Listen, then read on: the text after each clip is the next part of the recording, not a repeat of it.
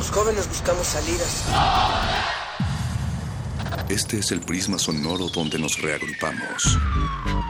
No ponemos música, la disparamos. No hablamos o leemos. Vivimos el lenguaje. Todo este es el riesgo de una zona libre. No sentimos. Explotamos. Aquí la razón y la emoción coexisten y conviven. Resisten. Este es un espacio para que formes parte de la resistencia. Resistencia modulada. No solo somos sonido.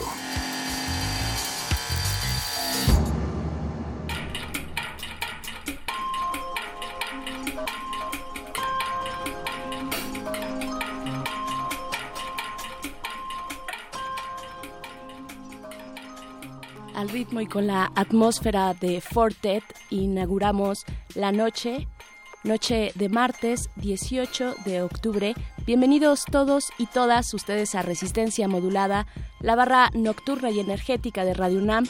Transmitimos para todo el Valle de México a través del 96.1 de FM y para todo el planeta por nuestro sitio www.resistenciamodulada.com. Gracias por dejarnos acompañar su camino a casa o su estancia frente a la pantalla. Les invitamos a quedarse en esta frecuencia hasta las 12 de esta noche. Mi nombre es Berenice Camacho y hoy comparto la cabina con Mago Conde. ¿Cómo estás? Muy bien, Veré, muy, muy contento de abrir la emisión de los martes. Nunca había, bueno, eh, ya llevaba un rato que no veía en, en, venía en martes a Resistencia Modulada. No sabía que pintaban las paredes de amarillo los martes.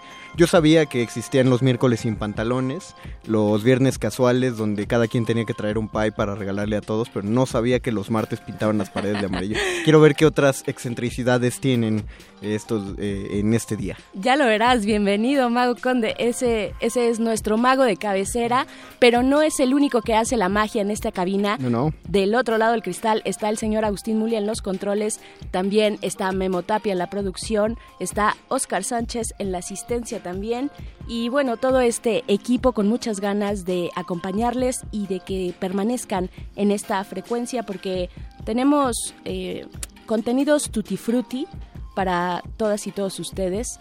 Eh, esta, este martes, como todos los martes, tenemos nuestra eh, cabina cinematográfica con derretinas a cargo de Rafa Paz y compañía. ¿Qué va, a ser, ¿Qué va a ser el día de hoy ese Rafa que Algo bien interesante y que yo me muero de ganas por ver porque últimamente me han dado este, esas ansias y la necesidad de estar frente a la pantalla cinematográfica. Estarán hablando de la pro programación que este año tiene el Festival Internacional de Cine en Morelia. Ah, ya llegó esa época del año. Donde, ya llegó, ya llegó. Donde ya todo mundo empieza a prepararse para comer morelianas frente a la pantalla. ¿Las morelianas sí son de Morelia?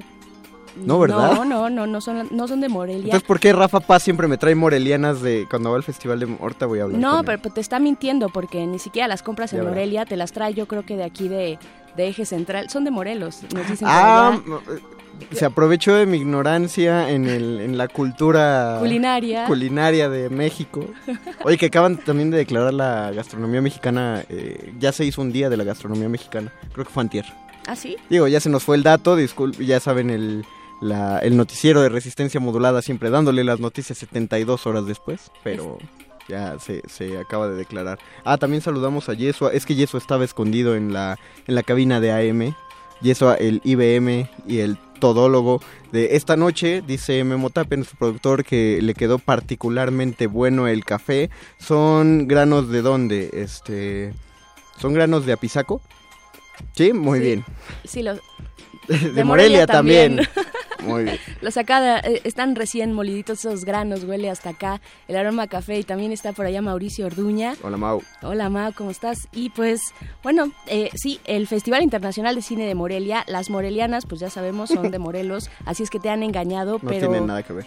pero lo que no te, no- lo que sí eh, es verdad es que tienen una selección bastante buena e interesante. Vamos a ver de qué viene este año y eso nos lo va a decir el equipo de, Retinas. Siempre, siempre puntuales porque de, de, algún modo se meten en los recovecos de las de los almacenes donde no sé si todavía usen el nitrato de plata, pero se, se anticipan a las producciones y dan un ojo muy crítico, muy claro para saber eh, si ustedes van al festival internacional no se metan a cualquier sala ya saben, llévense a su crítico de confianza, llévese a Rafa Paz, aunque sea en el corazón o en los oídos.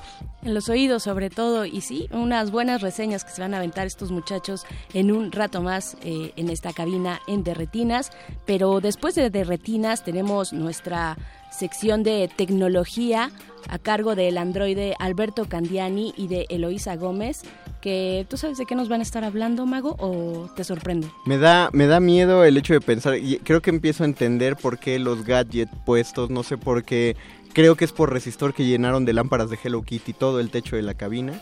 Quiero, quiero esperar que tenga algo que ver o simplemente es esa fijación malsana de Alberto Candiani por Hello Kitty. Yo creo que sí, yo creo que yo creo que es eso. Eh, se le da se le dan ese tipo de prácticas a nuestro querido Candiani.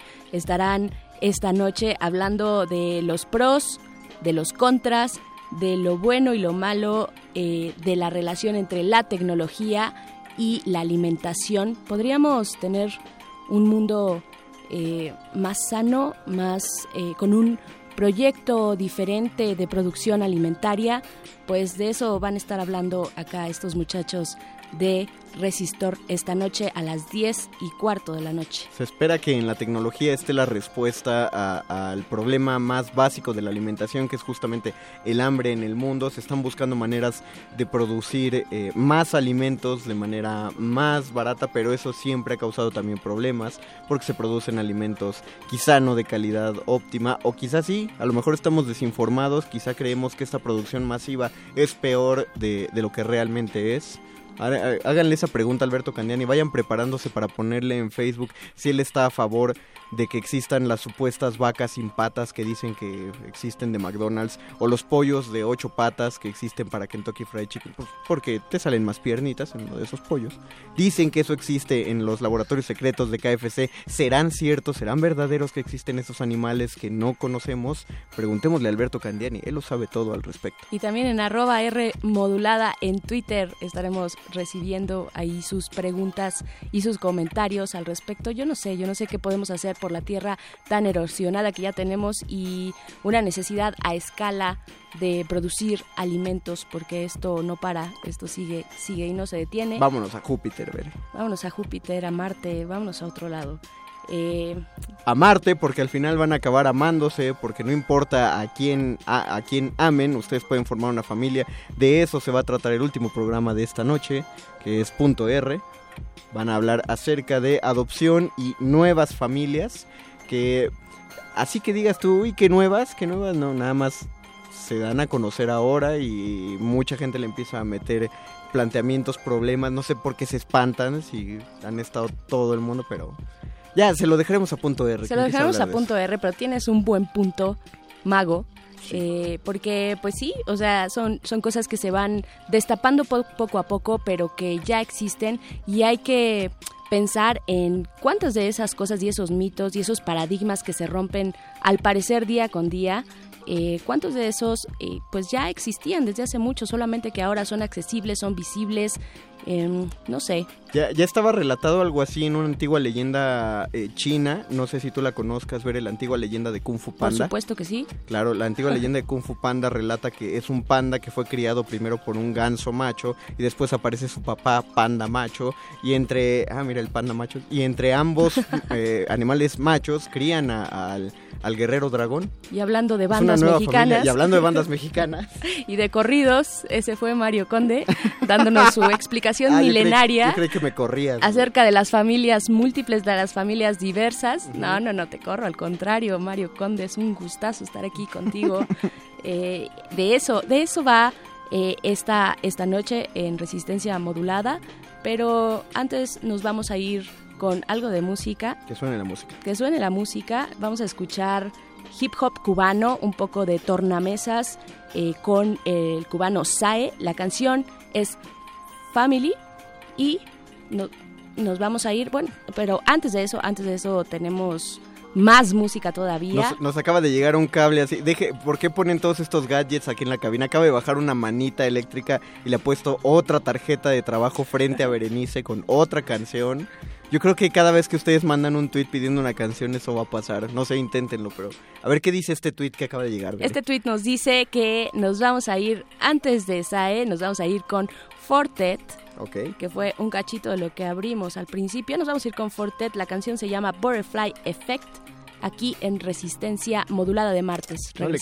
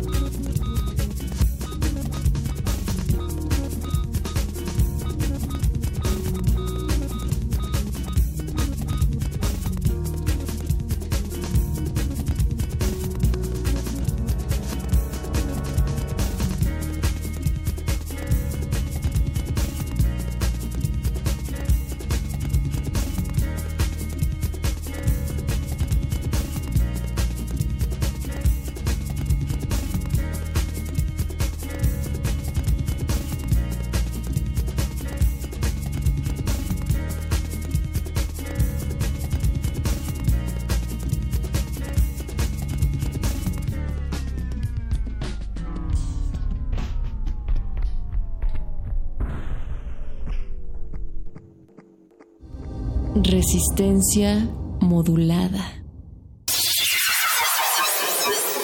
Esto es un asalto sonoro a tus ojos. Dead Slow Ahead. Un carguero atraviesa el océano. La hipnótica cadencia de sus engranajes revela el continuo movimiento de la maquinaria devorando a sus trabajadores. Los últimos gestos los últimos gestos del viejo oficio de los marineros, desapareciendo bajo el ritmo automático del siglo XXI. Un retrato excepcional del paso del tiempo. Visiones al Docs DF.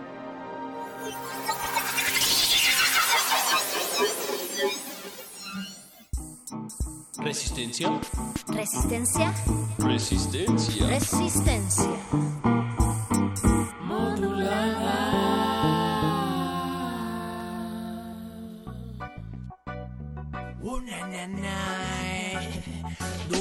Gracias a lo que soy, doy gracias a mi vida, doy gracias a mis padres y a la gente que me cuida, doy gracias a mis hijas, doy gracias a mi familia, doy gracias cada día por ver mis maravillas, doy gracias a mis frenes y a la gente que me quiere, en los buenos momentos y a los malos siempre vienen yo yo, me siento afortunado por estar con quien estoy, gracias a ya boca y todo me lo dio sin pedir nada cambio, ando dando saltos con mi familia de San Pascual, y si me miran mal a mí me da igual si estoy con Morocho y Albertico bebiendo bajo portal Malvan. Aquella gente que se creen que por ser un Yuma yo voy repleto de billetes de 100. Soy más perro que negrita y que Sansón.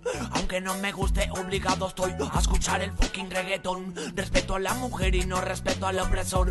Aprendo cuál alumno y enseño cuál profesor. Dale valor a la vida y ponle un poco de color. Yo sigo tirando caña con Alfredo el pescador. Me cago en el caballo y me cago en nuestro señor. Si la vida son dos días, los dos días dará amor. Hoy yo vivo sin estrés, luchando por los derechos humanos como mi amigo Moisés, luchando contra crisis, luchando por los derechos animales como si fuera Lizzie. Y si me brindan una sonrisa como nene, yo seré más feliz que un fucking bebé. Dame de beber hasta de volver, déjame volver para poder ver. A todos los chismosos que no saben qué es el fiel, que no saben del respeto y se creen que son muy malos pensando que son del gueto y shotas. Hay que construir, no destruir como idiotas. Ver de todos aprende incluso de los madafacas. Miles de historias llenas de penas y glorias. Miles de personas grandes como Soto y Gloria. Mil millón de besos para mi Migdalia. Para la que está en la tierra y la que no puede pisarla. Ahí va, para mi chipaco y su melena. Para mi Nerelis que brilla como una estrella. Para Kuzuquita y para ella, para toda mi gente que la vida sea eterna. Fuerte como allí que cuida a la gente bella, como mi pocho loca los cochinos entrega, como mi aspirina repartiendo la suerte flaco como Jabao que casi no puedo ni verte. Un gran bailarín como la familia Goodin, en fin,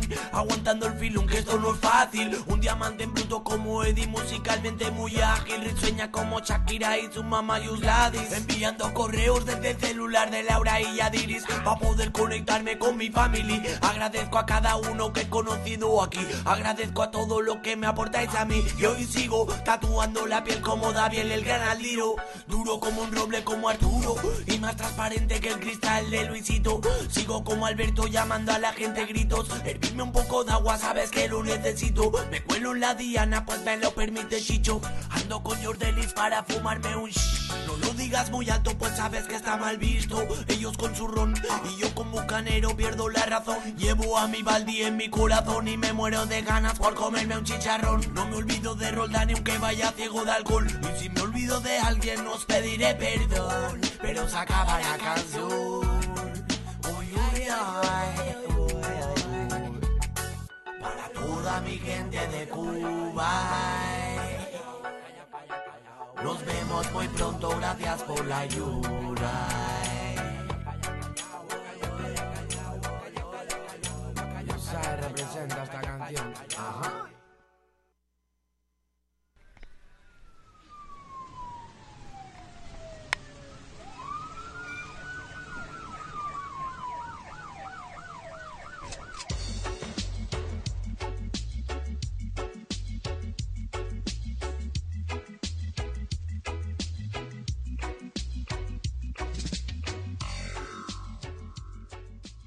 La noche modula.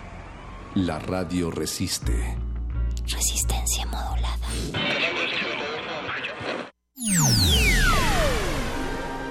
Esto es un asalto sonoro a tus ojos. Visiones al Docs DF. Tempestad.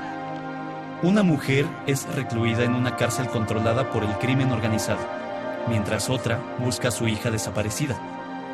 A través de imágenes que nos sumergen en un viaje del norte al sur de México, los dos testimonios se entrelazan y nos llevan al centro de una tormenta. Un país en donde la violencia ha tomado el control de nuestras vidas, deseos y sueños. Visiones al Docs DF.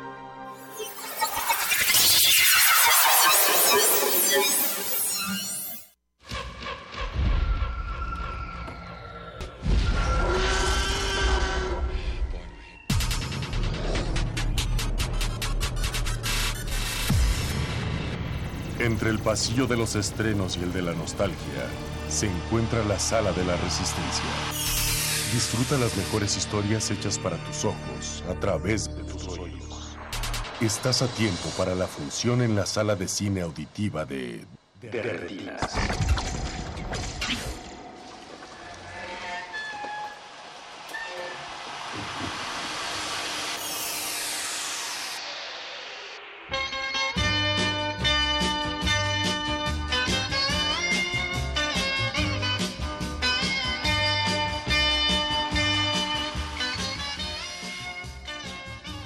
Fotografía es verdad y el cine es verdad. 24 cuadros por segundo. Bienvenidos a De Retinas. Estamos en su cabina cinematográfica. Esto es Resistencia Modulada. Mi nombre es Rafael Paz. Y los voy a estar acompañando la siguiente, los siguientes 45 minutos para hablar de cine. Y aquí, como siempre, a mi derecha está Jorge Javier Negrete. Jorge. ¿Qué tal, Rafa? Buenas noches. ¿Cómo estás? Muy bien. Tenemos un programa bastante movido, Jorge, a diferencia de otras semanas. Siempre tenemos programas movidos. Sí, bueno, eso sí, pero es más bien variado el menú. Exactamente, tenemos una amplia variedad de platillos para el día de hoy. Vamos a estar dando un par de recomendaciones para los que van el fin de semana al 14 Festival de Morelia. También vamos a estar hablando con los directores del Encuentro Regional para la Consolidación Cinematográfica. Y aunque no lo crean, vamos a tener un enlace con la embajadora de la República de Eslovenia. Así que yo sugiero que no se despeguen, que disfruten su de retinas. ¿Y qué te parece si escuchamos una canción antes de, de empezar con las hostilidades? Estoy de acuerdo. Pues, eh, ah, bueno, hay que también decir que la selección musical de esta noche es cortesía del Docs MX, que se encuentra en plenas actividades. No olviden checar la página que es docsmx.org. Así que vamos a escuchar, a escuchar, la primera canción y regresando les explicamos de dónde proviene. No se despeguen.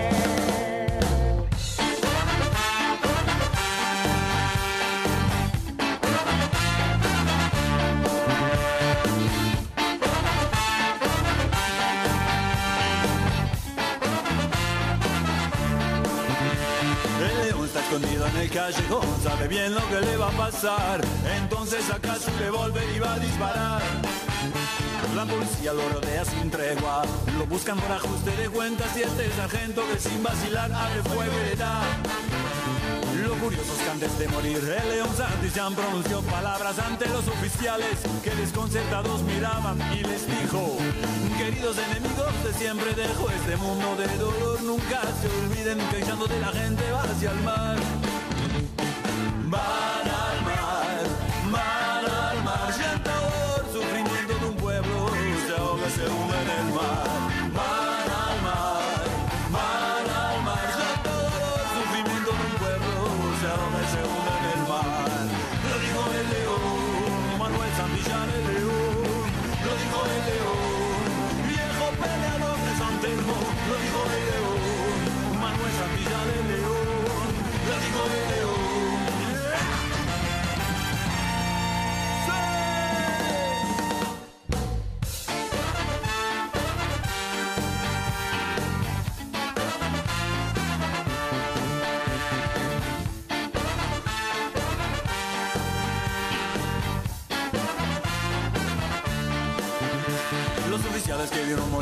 Santillán abandonaron la institución.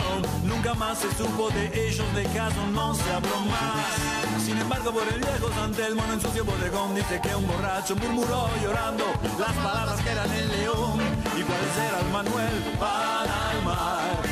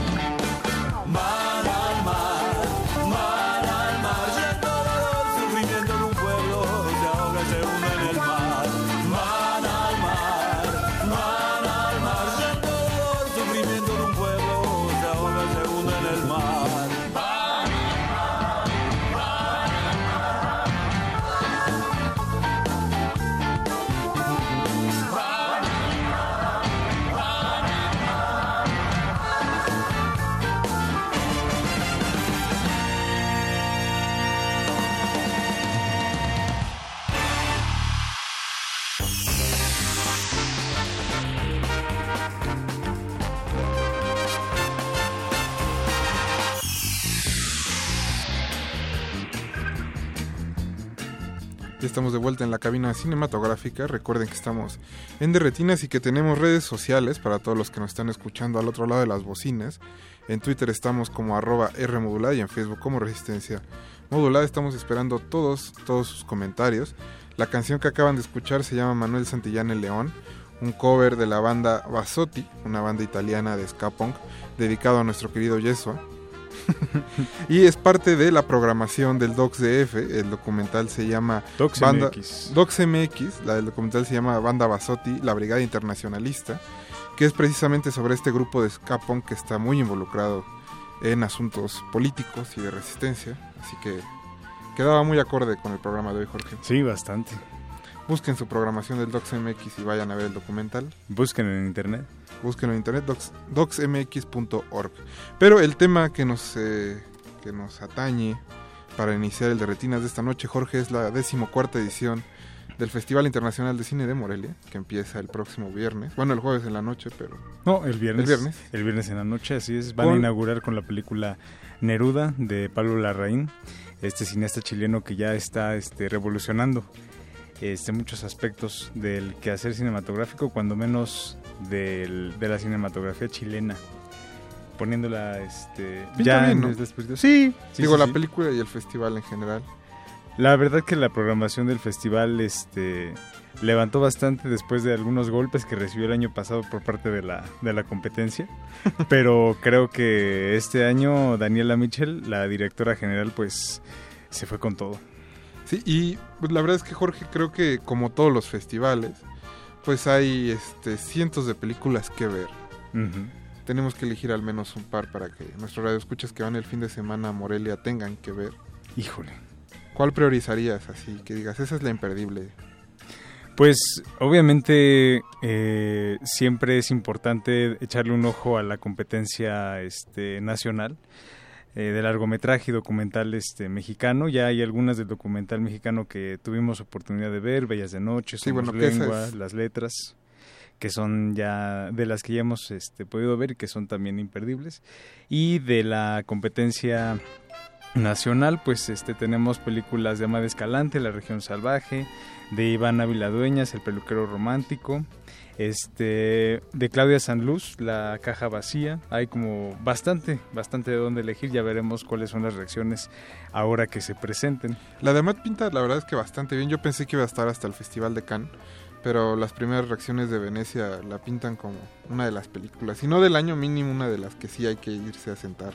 Dicen a que verlas. un, un- un muy buen homenaje al maestro Andrei Zulapsky y su película Posesión. Que bueno, es que es exactamente sobre un matrimonio que se empieza a pelear porque la mujer eh, tiene relaciones sexuales con un alienígena y el alienígena se mete con la familia y todo es una gran metáfora para saber cómo es el estado actual del país. Ajá, sobre todo Amada ha dicho que es una especie de alegoría, metáfora sobre el machismo. Sí, y la, la gota de agua no existe en realidad.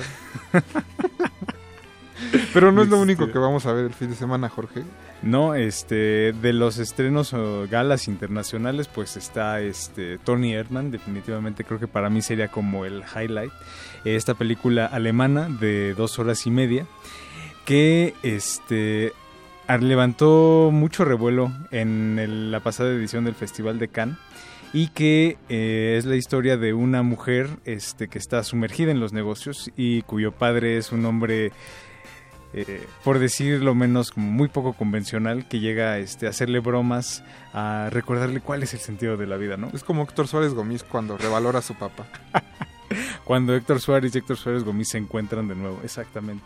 Es como si Héctor Suárez llevara a todos sus personajes a la, a la vida de Héctor Suárez Gómez. Hay un monólogo. Bueno, este, ya no vamos a hablar al respecto. Yo la verdad es que tengo muchas ganas de ver él, la nueva película de Paul Verhoeven, después de que tiene casi 10 años, ¿no? Que hizo La Lista Negra. La lista negra es del 2006 y ahorita ya este regresa con él. Hubo un como una especie de mediometraje en medio que fue para la televisión. Este bueno, que no tuvo mucho este impacto, pero ya este el revuelo que causó él también en Cannes fue bastante Con la gran Isabel Huppert. Exactamente. Eh, dicen que es una comedia sobre violación, entonces Que bueno, es se, que- se- se vuelve bastante Ajá. interesante si consideramos que las películas de Paul Verhoeven incluyen Robocop y ese El clasicazo Vengador del Futuro, El Vengador del. Futuro y ese clasicazo que es Showgirls. Blood, este, ¿cómo se llama la de los eh, caballeros medievales? Blood and... Ay, ahorita se olvidé el nombre. Que bueno, también está, este, es muy divertida. Bajos instintos. Bajos Digo, Instintos. tomando todo eso en cuenta, creo que hay que ir a ver él. Pero ¿qué otra cosa tienes en la lista, Jorge? En la lista también tenemos pues las de cajón, ¿no? Que creo que toda la gente va a estar persiguiendo.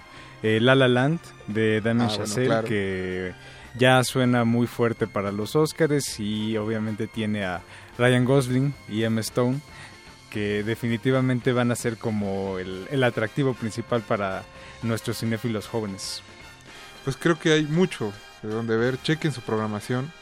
Aparten de una vez sus boletos porque se pone complicado el conseguir allá. La casa de boletos es difícil Ajá. allá.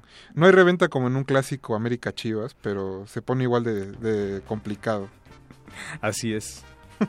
Entonces, pues, recuerden que dice, O un Pumas Cholos. dice Mauricio Orduña que es más difícil conseguir para un Pumas Cholos. Yo creo que sí. O un Querétaro, o un Querétaro Atlante, también es difícil. Uy, es un- uno como no. Sí, no. Pero también justamente eh, recordarle a nuestros amigos este, a radioescuchas de aquí de la ciudad que va a haber una selección bastante nutrida de lo mejor del festival aquí en la Ciudad de México a partir del 2, no, creo que la primera semana de noviembre se empiezan a presentar varios títulos, todavía no hay nada confirmado, pero pueden esperar casi todos esos highlights de los que estamos hablando para verlos en su cine local. Sí, el que les quede más cerca. El Recuerden, más cerca. reglas básicas, pónganse protector, coman bien, hidrátense, no pierdan a sus compañeros, siempre cuéntense, establezcan un punto de reunión. Armen, armen filas, tomen distancia. No, corro, no empujo, no grito, dice Mauricio Orduña. Y con esa regla universal de cuidado, nosotros vamos a ir a otro corte musical. Recuerden que estamos escuchando eh, canciones del documental Banda Basotti. La siguiente es Revolution Rock. No se despeguen, están en Derretín. Martes de mil por uno. De, de, de, de, de, de, de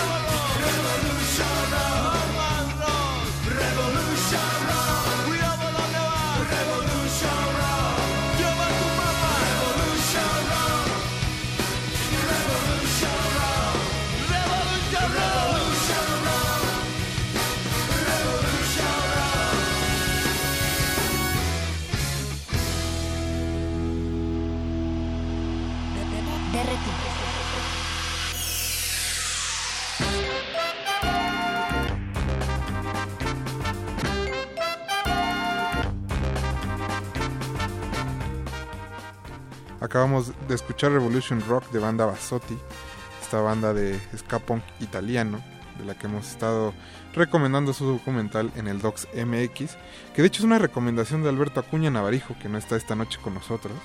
Pero que dejó sus recomendaciones. Que dejó su huella, como siempre. Jorge, vamos a seguir con este programa, ya hablamos de Morelia. Les dijimos que el siguiente bloque estaba dedicado al encuentro regional para la consolidación cinematográfica, ERC. y para eso tenemos aquí a su directora general, Hipatia Agüero Mendoza. Hipatia, ¿cómo estás? Hola, ¿qué tal? Rafa, Jorge, ¿qué tal? ¿Cómo están ustedes? Muy bien, muchas gracias. Tú, Hipatia, cuéntanos qué te trae por acá. Pues, como siempre, les traigo proyectos de gestión cultural. Como debe ser. Este, sí, pues, bueno, ahora este, estamos promoviendo la convocatoria de, de este nuevo evento que es un poco un híbrido de varios formatos que, que bueno, está pensado justamente para impulsar la creación cinematográfica en los estados de la región occidente este primer año. El encuentro va, va vamos a hacer un, una edición cada año y cada año va a ser en una región distinta. La idea es ir itinerando por toda la República este, y acampando este, una semana en, en distintos estados para, para generar como mucha más visibilidad para los proyectos que se están haciendo eh, fuera del DF, que es el comentario más frecuente de nuestras redes, ¿por qué no el DF? Pero bueno, este, fuera del DF Pero bueno, ¿por qué no el DF? porque pues aquí todo está centralizado, ¿no? Claramente. Creo que estamos en un país extremadamente centralizado. La Y- pregunta sería, ¿por qué siempre el DF? Exacto, porque siempre el de... ¿Por qué no?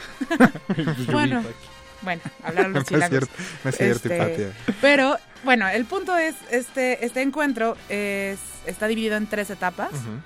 Este, y justo ahorita estamos teniendo, bueno, estamos con convocatorias abiertas para estados de esta región, que son Aguascalientes, Colima, Guanajuato, Jalisco, Michoacán, Nayarit, Querétaro y Zacatecas.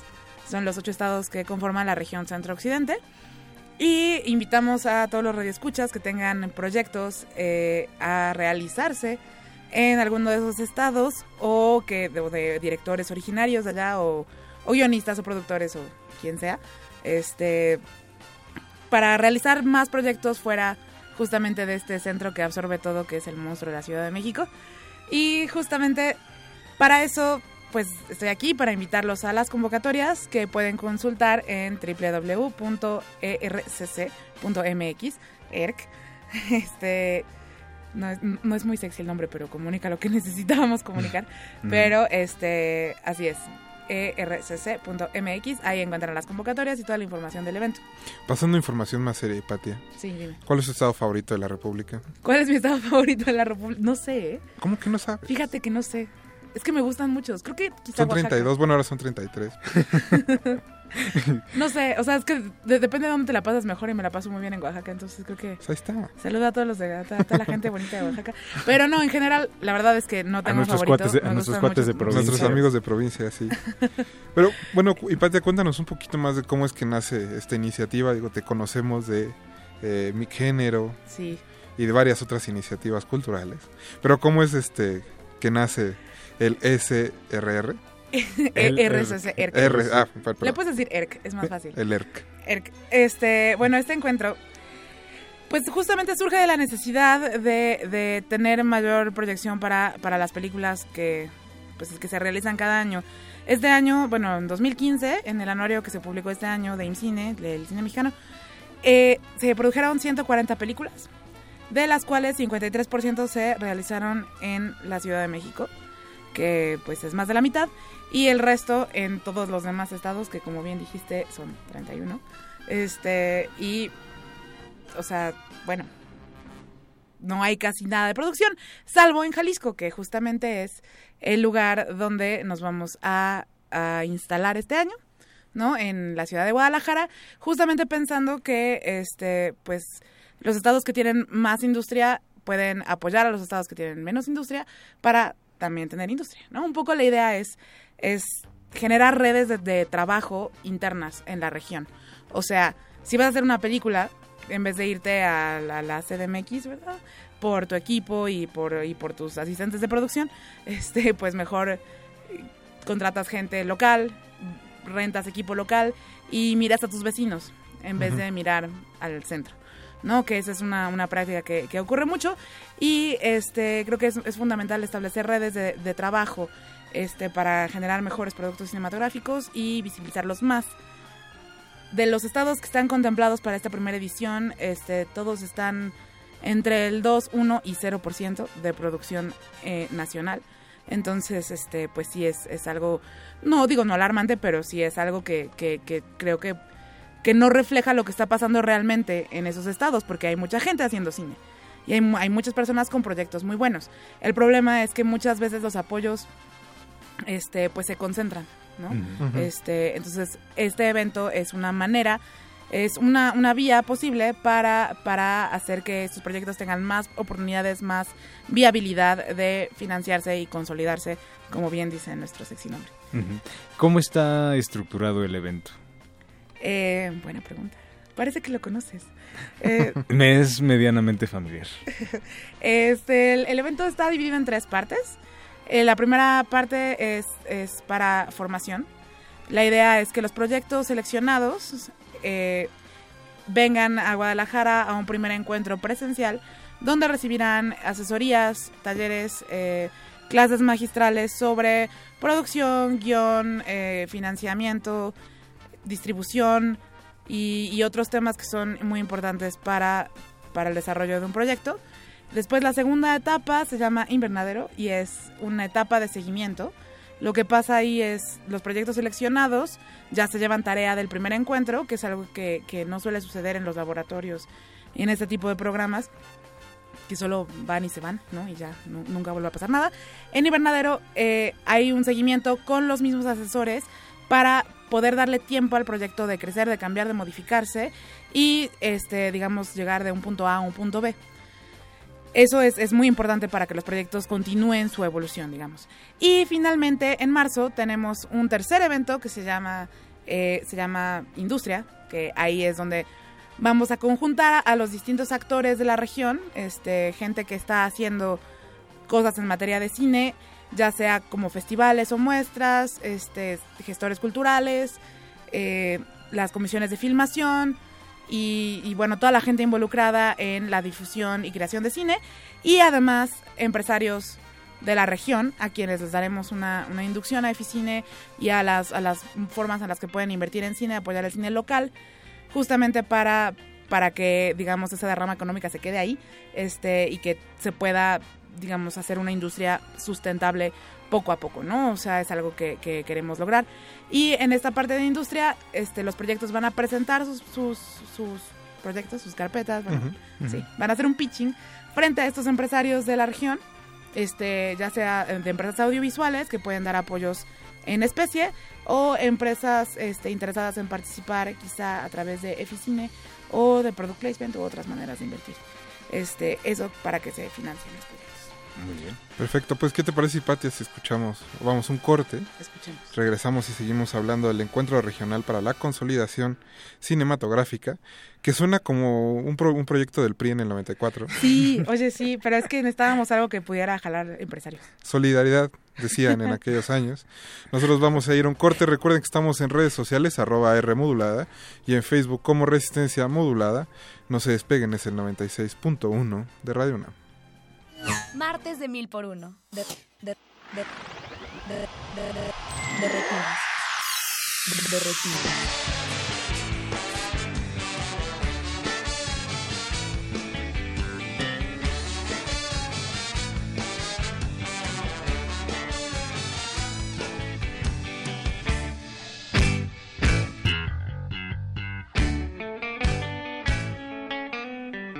Yo soy un hombre sincero, de donde crece la palma. Yo soy un hombre sincero, de donde crece la palma. Y antes de morir me quiero echar mis versos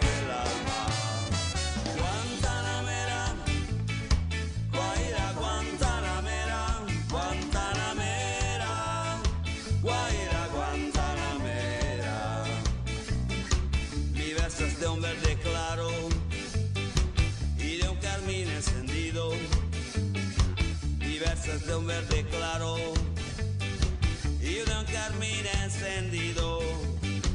Mi verso es un ciervo herido que busca en el monte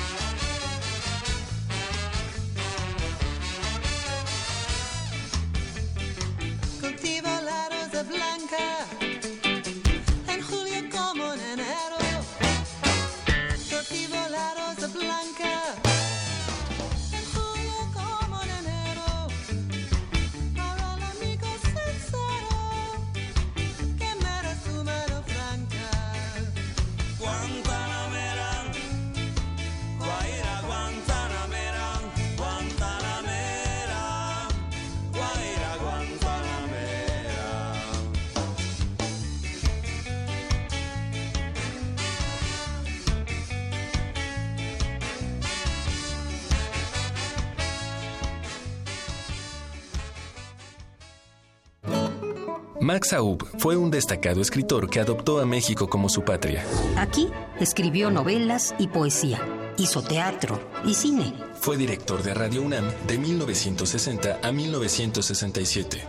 Y con motivo de la cátedra Max Aub en Arte y Tecnología que realiza la Universidad Nacional Autónoma de México a través de la Coordinación de Difusión Cultural, en colaboración con la Universidad Politécnica de Valencia, te invitamos a escuchar una selección de radiodramas de la serie Teatro de nuestro tiempo, que el maestro Max Aub produjo y donde también se adaptaron varias de las obras que él escribió. Te invitamos a conocerlas. De lunes a sábado, todo el mes de octubre a las 4 de la tarde. Por el 96.1 de FM. Radio UNAM.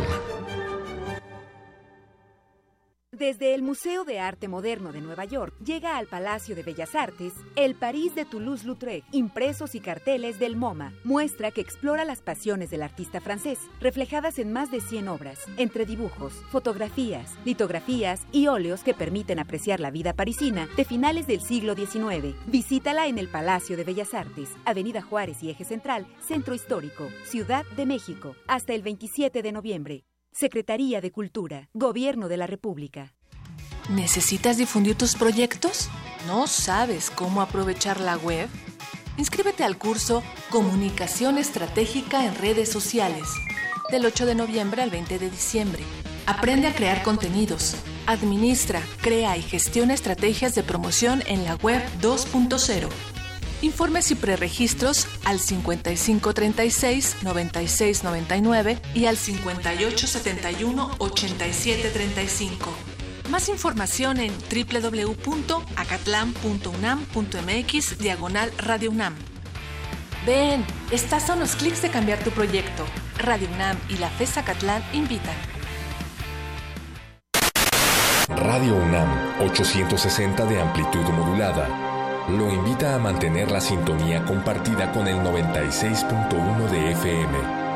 A continuación, resistencia modulada. Turn it up. Turn, turn, turn, turn it up. Derretinas.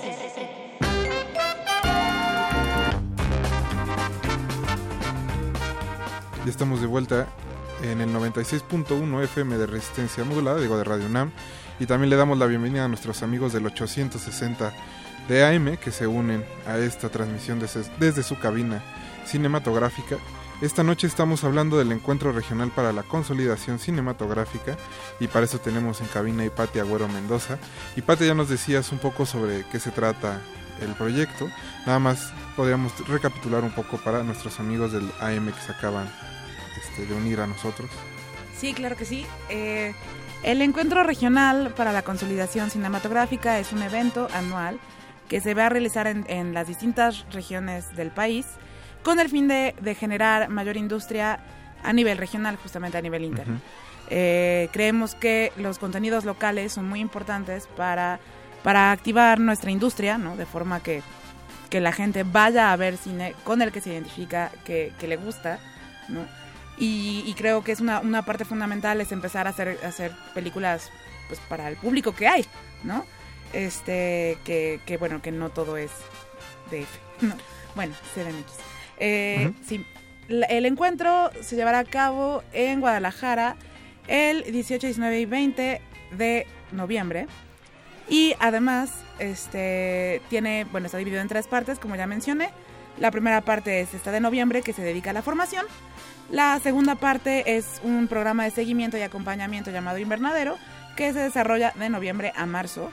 Y en ese, en ese trayecto los, los, proyectos van a poder desarrollarse todavía mejor para poder llegar al tercer, a la tercera parte de este evento, que es en marzo, eh, donde los proyectos presentarán sus... bueno, sí, los proyectos se presentarán ante empresarios de la región, lo cual este, puede ayudar a su financiamiento este y asimismo pueden este, tener comunicación con gestores culturales de la región, con festivales, con programadores, con toda la gente que está haciendo cosas en materia de cine, no nada más produciendo, sino también distribuyendo, difundiendo eh, y exhibiendo este cine, justamente para crear alianzas que, que se vea más lo que hace cada parte, digamos, de este rompecabezas que es el cine en México, que estamos armando todos poco a poco. Entonces nosotras lo que queremos hacer es unir las piezas, ¿no? Y, hacer que, que, se conozcan y que colaboren. Esa es un poco la intención de, de nuestro, de nuestro encuentro.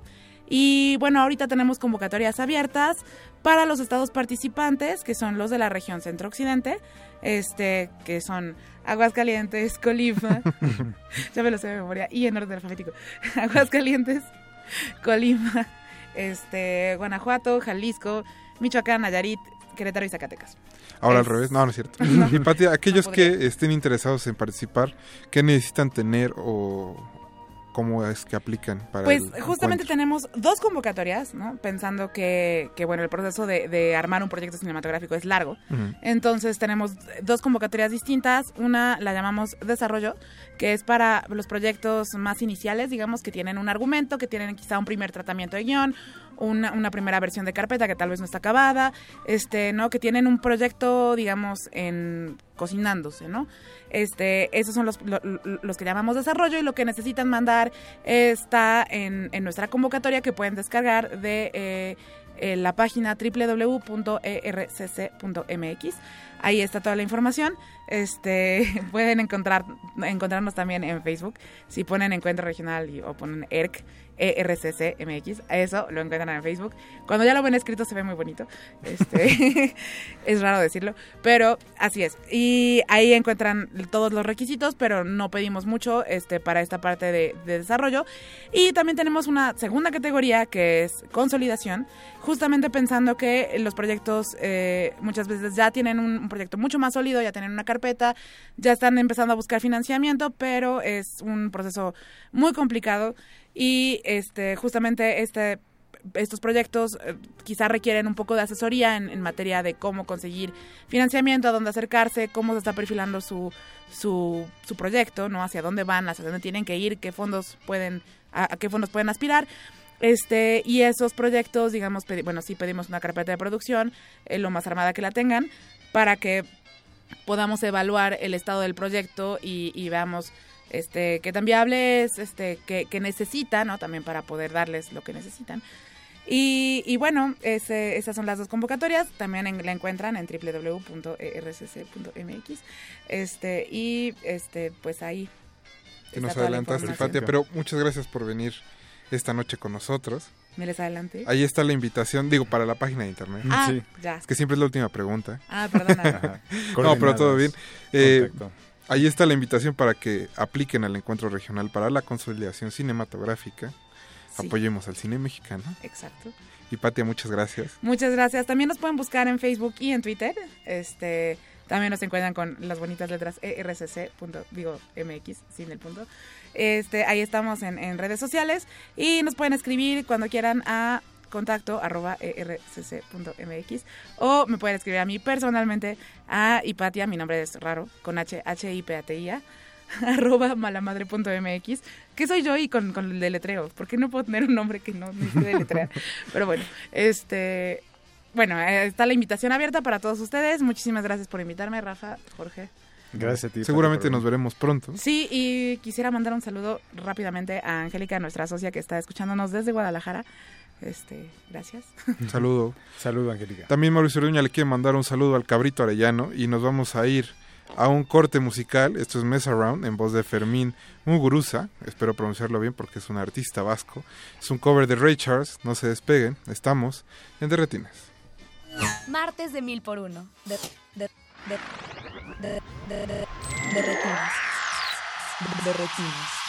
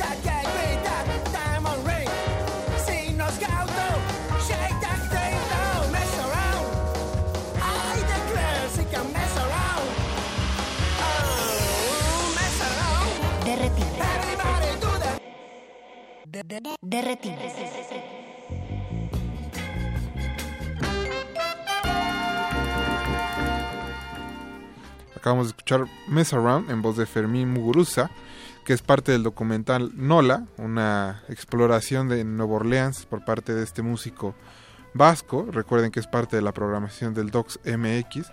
Le queremos mandar un saludo a Nicole Victoria Añorbe, que nos está escuchando desde Cuernavaca y está claramente interesada en el encuentro de consolidación cinematográfica del que estuvimos hablando con Hipatia Agüero Mendoza. Pero como todos, los como todos los programas vamos a cerrar charlando con nuestros amigos de la Filmoteca de la UNAM, en esta ocasión sobre el ciclo de cine eslovaco que empezará en unos días. Y para eso tenemos a la señora Alena Garusorova, embajadora de la República Eslovaca en México, en el teléfono. Muy buenas noches. ¿Cómo está? Muy buenas noches. ¿Qué tal? ¿Cómo está? Muy bien, muy bien. Muchas gracias por invitarme a su programa. No, muchas gracias a ustedes por contestarnos la llamada. Y pues, eh, no sé si nos pueda platicar un poco de las películas que se estarán pasando en el ciclo de cine. Sí, que quisiera también saludar al público de la radio UNAM. Adelante. Y uh, bien, este ciclo uh, de cine eslovaco fue preparado con motivo de la primera presidencia de la República Eslovaca en el Consejo de la Unión Europea Uh, como probablemente saben, el primer de julio de este año Eslovaquia tomó el timón de la presidencia de los Países Bajos. Y fue un momento histórico porque por primera vez, primera vez asumimos esta exigente tarea, pero al mismo tiempo es una oportunidad para presentar el país. Por eso uh, uh, colaboramos, nos pusimos en contacto con la Filmoteca de UNAM y quisiera agradecer especialmente a la señora directora licenciada Guadalupe Ferrer y a todo su equipo por excelente colaboración y apoyo para poder realizar esta presentación. Vamos a presentar uh, en este ciclo uh, seis películas. Y uh, bien, tres de ellos son de los años 60 y tenemos una muestra de los años 80 y una película eh, de la, primera década uh, de 2000, del, de los años 2000. Y uh, son la muestra de las películas eslovacas nos ofrece una mirada a la creación cinematográfica eslovaca y presenta el arte de los reconocidos cineastas eslovacos, como son Peter Solan, Stefan Uher, Juraj Jakubisko. Jakubisko es probablemente más reconocido um, después Dusan Hanak y Miroslav Luther.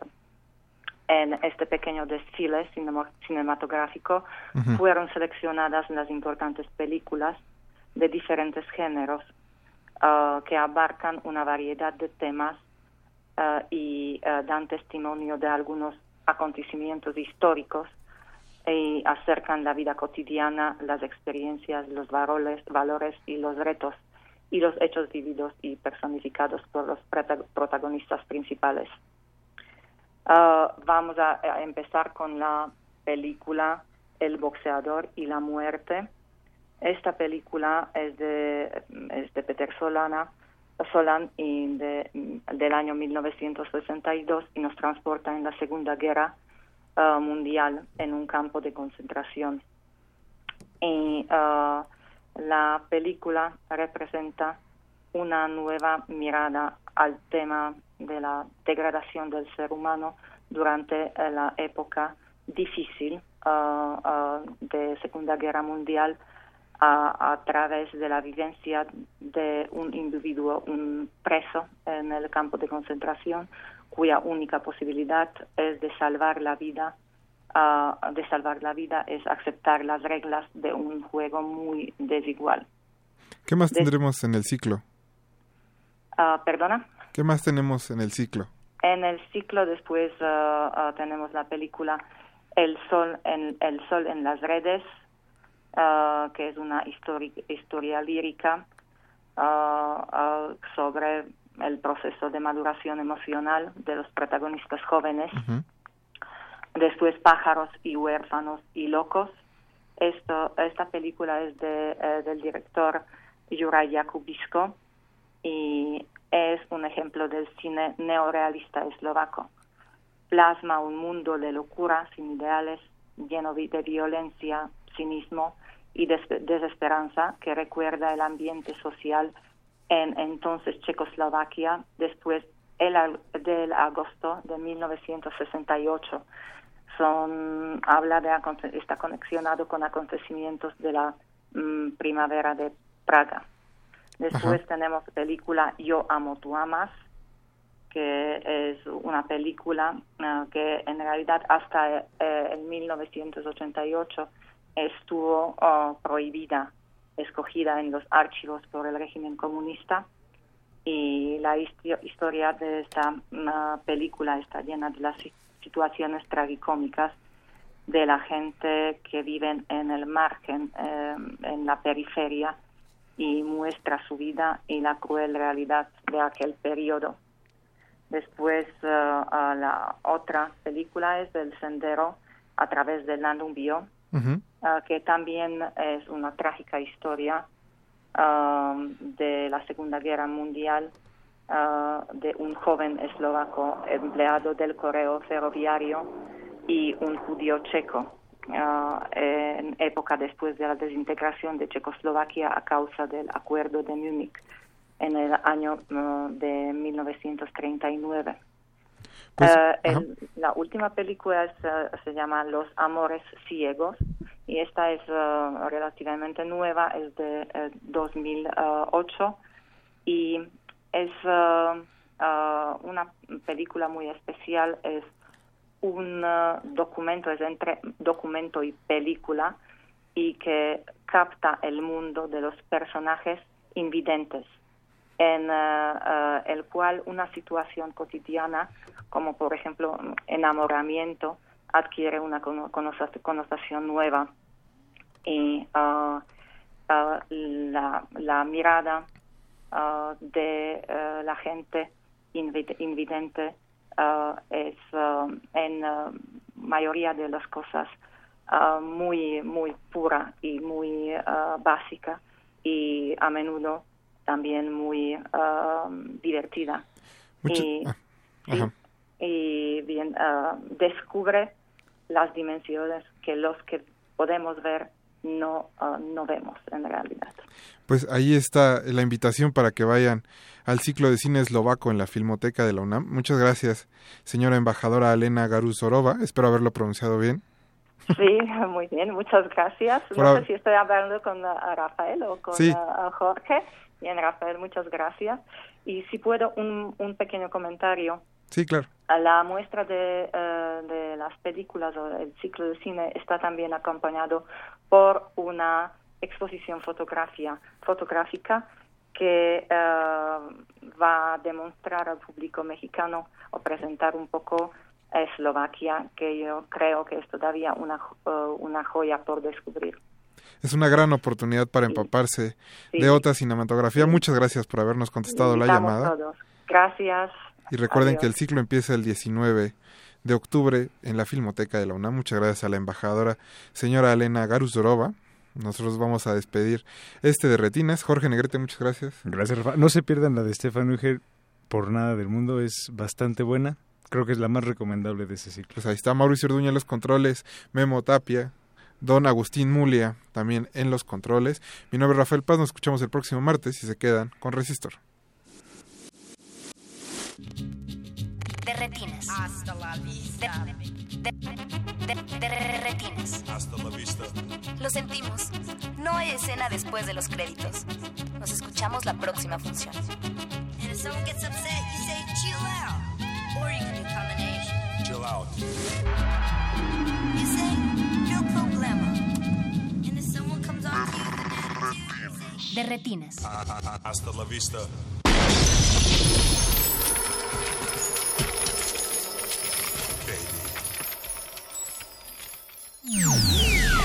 Esto es un asalto sonoro a tus ojos. El paso. Una historia sobre la crisis de la libertad de expresión en México y sus víctimas. Periodistas y familiares que debieron huir del país para vivir en el exilio después de ser amenazados y perseguidos.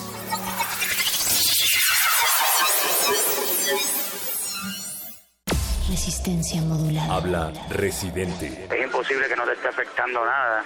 Y si no te está afectando lo de México, entonces es porque eres alguien ignorante, ¿viste? que ignora lo que, lo que lo que está ocurriendo en el mundo. Pues. Y gracias a todos los estudiantes, eh, siempre siempre han estado presentes y ustedes son fundamentales para el desarrollo de su país. Eh, es importante. Eh, la UNAM es especial. Un saludo a Resistencia Modulada de parte de PN de Calle 13, Residente. 24 meses en la trinchera de tus oídos. Resistencia modulada. De lunes a jueves de las 21 a las 0 horas. Viernes de las 22 a las 0 horas. Por el 96.1 de FM. Radio UNAM. Introduzca nombre de usuario. Radio escucha. Introduzca contraseña. Resistencia modulada. Ender. Acceso permitido a re- re- re- resistor.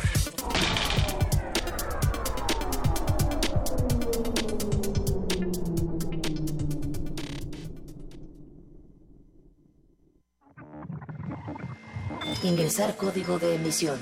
181016R89. Acceso permitido. Inicia secuencia sobre Día Mundial de la Alimentación. El 16 de octubre de 1979 se promulgó por primera vez el Día Mundial de la Alimentación, llamado así por la Organización de las Naciones Unidas para la Agricultura y la Alimentación. La finalidad de este día es concientizar a los pueblos del mundo sobre el problema alimenticio que pasa el planeta, como también fortalecer la unión entre naciones para luchar contra el hambre, la desnutrición y la pobreza. Hoy en día, la ciencia y la tecnología como saberes del ser humano juegan un papel fundamental en las causas que buscan acabar con el hambre del mundo. El hambre del mundo. ¿Desea repetir esta información? Ha elegido no. Inicia la secuencia. Resistor. Esto es una señal.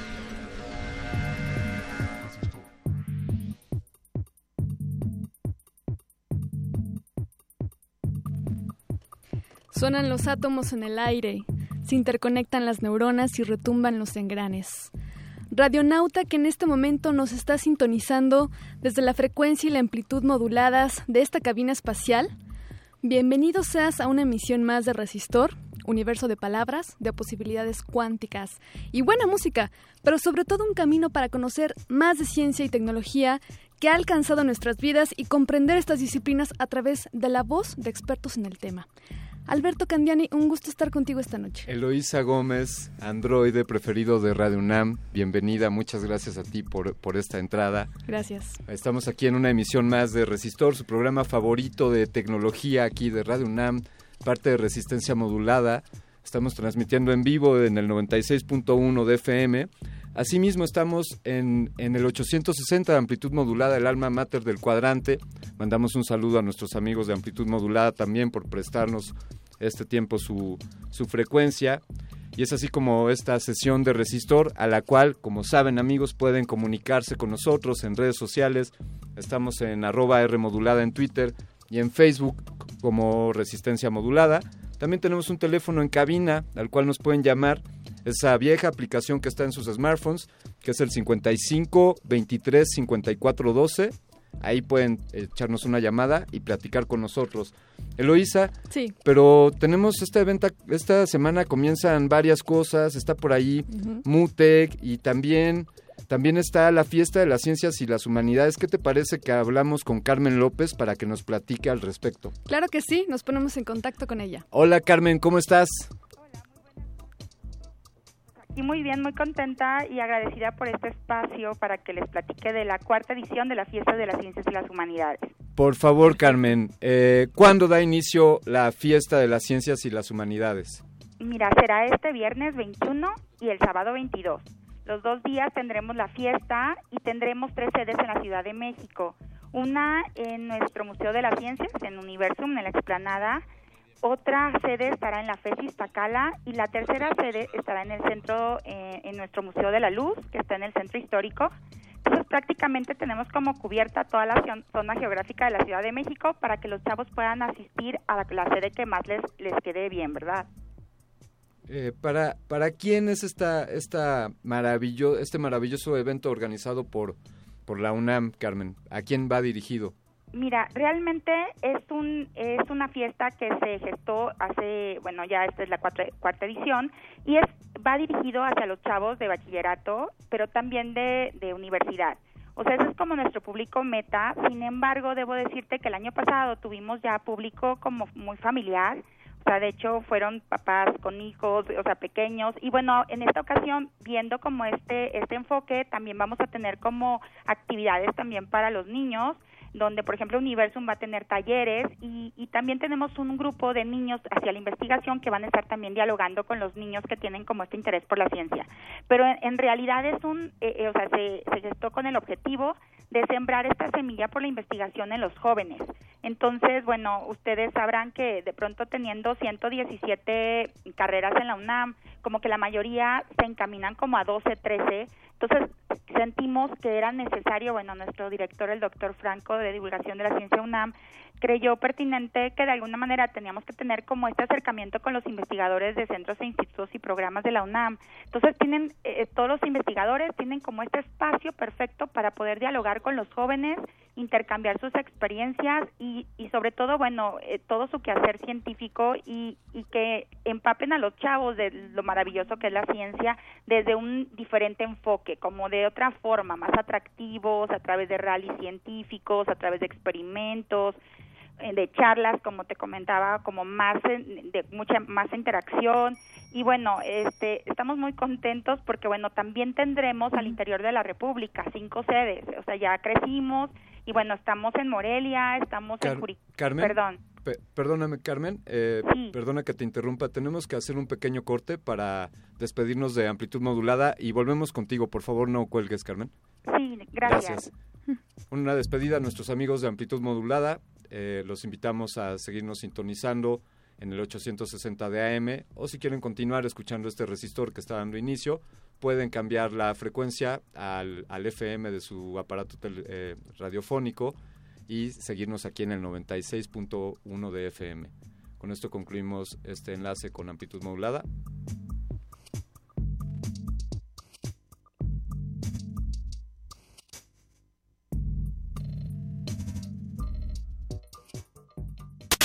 Radio UNAM agradece su preferencia.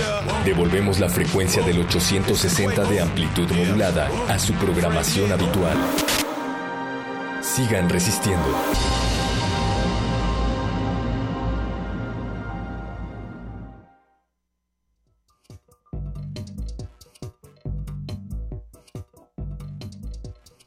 Continuamos en la línea aquí en el 96.1 de frecuencia modulada en Resistor con Carmen López. Ella es organizadora de la Fiesta de las Ciencias y las Humanidades en Universo, en Universum y en el Museo de la Luz. Eh, Carmen, ¿cómo podemos, eh, cómo puede registrarse la gente para asistir? Eh, ¿A dónde se tienen que acercar? ¿Cuál es el sitio o cuál es el camino? Sí, mira, eh, tenemos un micrositio donde está prácticamente la programación de todas las sedes, como te comentaba, Sí. pero solo para la sede de Universum sí les pedimos que, que se preregistren, o sea, que ingresen al, al micrositio que te voy a decir la liga. Es www.dgdc.unam.mx diagonal la fiesta. Y bueno, ahí encontrarán este, las actividades que se llevan a cabo en foros con horarios específicos. Ahí sí es necesario que de pronto los jóvenes ingresen y, y puedan registrarse. ¿Por qué? Pues porque tenemos como, como cupo limitado en estos lugares. Pero de, en todas las otras actividades, que bueno, vamos a tener aproximadamente 600, en dos días, bueno, hay otras actividades en las carpas que son de todos los, los participantes, que tenemos aproximadamente como 50 participantes, tanto de la Coordinación de Investigación Científica como de la de Humanidades. Entonces ellos van a estar pues dialogando también los investigadores con los chavos, pero ahí sí no hay necesidad de registrarse. O sea, pueden estar, van a estar desde las 10 de la mañana hasta las 6 de la tarde los dos días y pueden estar dialogando pues durante todo el los- durante todo el día y bueno, presenciando pues también charlas, experimentos, como te comenté, rallies científicos, como que otras formas para acercar la ciencia a los chavos pero en el registro este solamente es para la, la sede de Universum. En los otros pueden entrar perfectamente, son gratuitas todas las actividades y bueno, eh, vamos a tener ahora sí que como te comenté en las tres como zonas geográficas de la Ciudad de México para que puedan asistir a cualquiera. Está fantástico. Está qué- increíble, Qué gran pues- esfuerzo están haciendo, Carmen. Por favor, una felicitación también para el doctor Franco. Y, sabemos de, de este gran trabajo que hace la UNAM para seguir difundiendo la, la investigación y la ciencia. Eh, Carmen, pues estaremos, nos veremos por allá a partir del, del 21 y el 22 de octubre. Claro, bienven- serán bienvenidos y bueno, ojalá que muchos chavos se acerquen porque sí es una gran oportunidad para acercarse a los nuestros investigadores de, de la UNAM. Definitivamente. Sí. Muchas gracias. Carmen. No, Muchas a gracias. ustedes. Hasta Bye, luego. Bye. Eloísa, tú fuiste hoy a escuchar sonido en tercera dimensión. Ah, claro. De hecho, ahorita acabo de llegar de la Universidad de la Comunicación, donde se llevó a cabo una presentación, presentación audiovisual de Intorno Labs. Es un laboratorio de arte sonoro y visual. Y estuvieron en el festival Mutec. Bueno, ¿de qué se trató? Pues prácticamente es una sala en la oscuridad donde habían ah, este, donde había luces de color azul y habían 24 canales alrededor de toda la sala donde podíamos oír y presenciar el sonido como nunca antes. 24, cana- 24 bocinas, digamos. Así es. Y entonces se emitían sonidos distintos por cada uno de estos canales. Sí, podían ser tanto sonidos como sintéticos, eh, sonidos robóticos, mecánicos o de la naturaleza también. Oye, y digamos en tu experiencia como, en tu corta experiencia en este mundo de humanos, tú como androide, Sí. eh, y con todos los sensores sonoros que posees, ¿podrías decir que esta fue una experiencia extraordinaria? ¿Es algo que tú ya habías experimentado? Eh, ¿Qué nos puedes contar ahí? Pues mira, yo como androide tengo ciertos sensores que captan pues el sonido, la luz, el aire, la temperatura, pero sin duda esta experiencia fue inolvidable y yo les recomiendo a todos que todavía están a tiempo de asistir a este festival. eh, de preferencia, eh, visiten mutec.mx. Sí. Eh, Va a estar hasta el 23 de octubre o si de plano no van a poder, no se pierdan, en redes sociales vamos a estar transmitiendo videos y posts. Genial, pues ahí está la invitación a Mutec que dio inicio el día de hoy. Hay actividades durante toda la semana y hasta el 23 de octubre. Sin duda un gran festival que conjuga tecnología, artes y música. Sigan en la pista, Mutec, estaremos dando más información al respecto. Y ahora vámonos a escuchar una rola. ¿Qué te parece? Rolololón. Venga.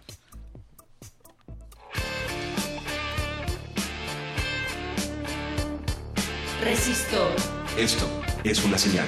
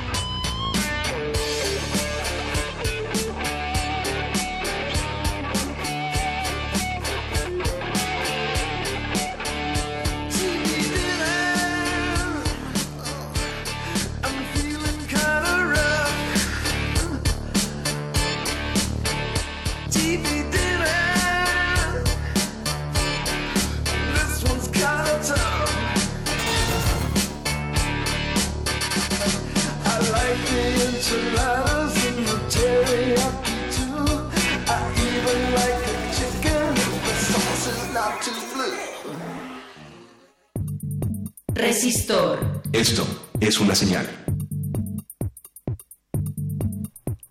Acabamos de escuchar a CC Top con su rola TV Juniors, eh, grabado en 1983. Esto, esto se me antojó, estos señores de barba y, y guitarras. Y quería mencionar únicamente en, en el MUAC, en el Mu- Museo Universitario de Arte Contemporáneo, también tenemos una sala donde podemos experimentar algo así como 27 canales de audio. Así que ahí está, además de Mutec, también en el MUAC tenemos esa tecnología.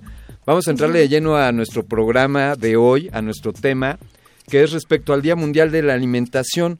Esto fue promulgado por la Organización de las Naciones Unidas hace algunos años, en el 76, y esto sucedió el día de ayer, Así es, el 16 de octubre. se 16, promulgó. el domingo, domingo 16 de octubre. Ah, sí, cierto. y 16. con quién vam- vamos, tenemos unos especialistas aquí en la cabina. Claro, eh, tenemos aquí en cabina a la doctora María Eugenia Ramírez Ortiz, bienvenida, y al doctor Carlos Labastida Villegas.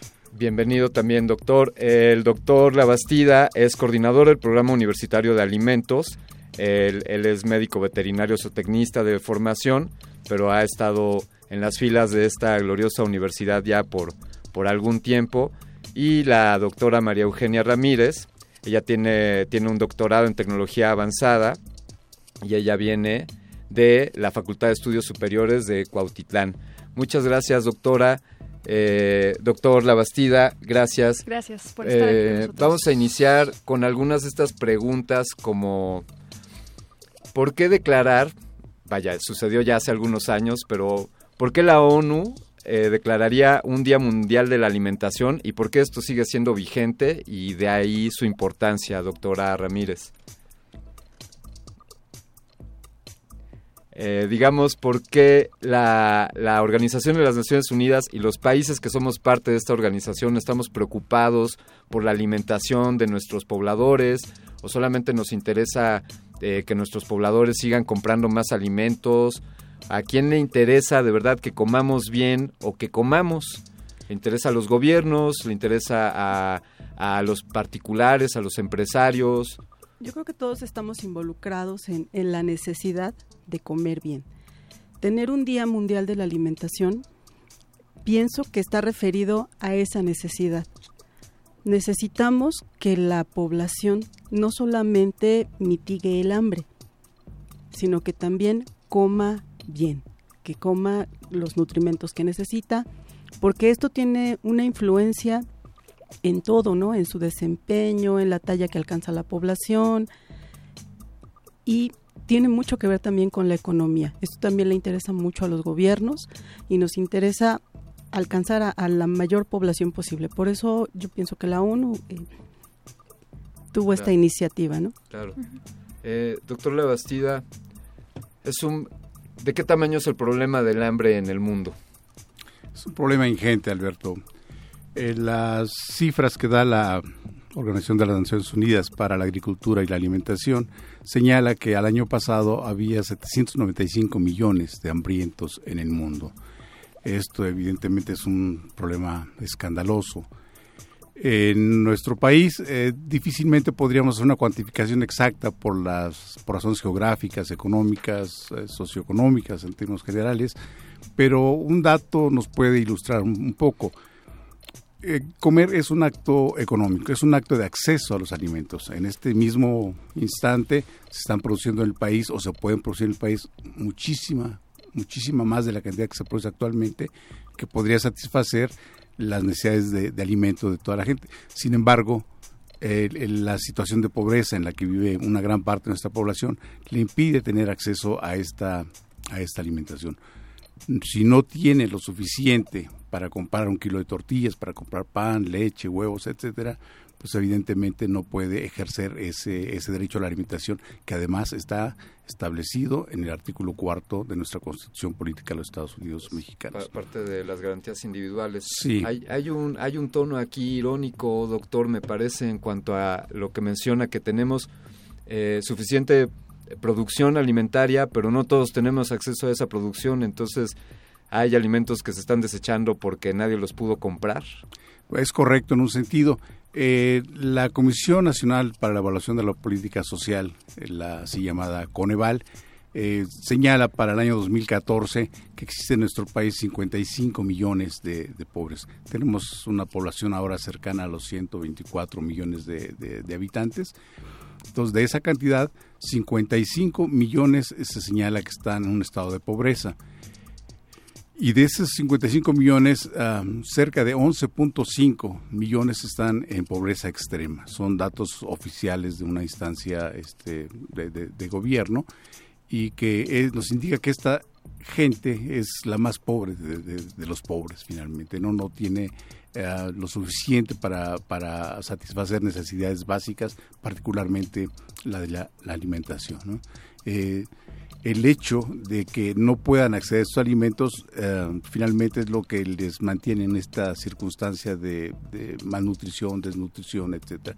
Pero evidentemente en muchas otras regiones del país se está produciendo una gran cantidad de, alimentos y muchos de ellos desde luego para exportación. Simplemente eh, son, son dinámicas económicas distintas. Y bueno, con respecto a esto que está pasando en México y la pobreza extrema que está, está alcanzando la población, ¿qué nos puede decir este, con respecto a qué estamos haciendo las familias desde casa? ¿Cómo nosotros estamos implementando esto de la cultura de la comida? Eh, ah, se, se desperdicia mucha comida, tenemos esta cultura de cuidarla, en realidad, sí, doctora, perdón. Sí. En realidad sí, sí hay una cultura de consumo de alimentos. Desgraciadamente, esta psicología de la necesidad hace que compremos de más y que a veces esa, esa comida que se compra en exceso no se consuma.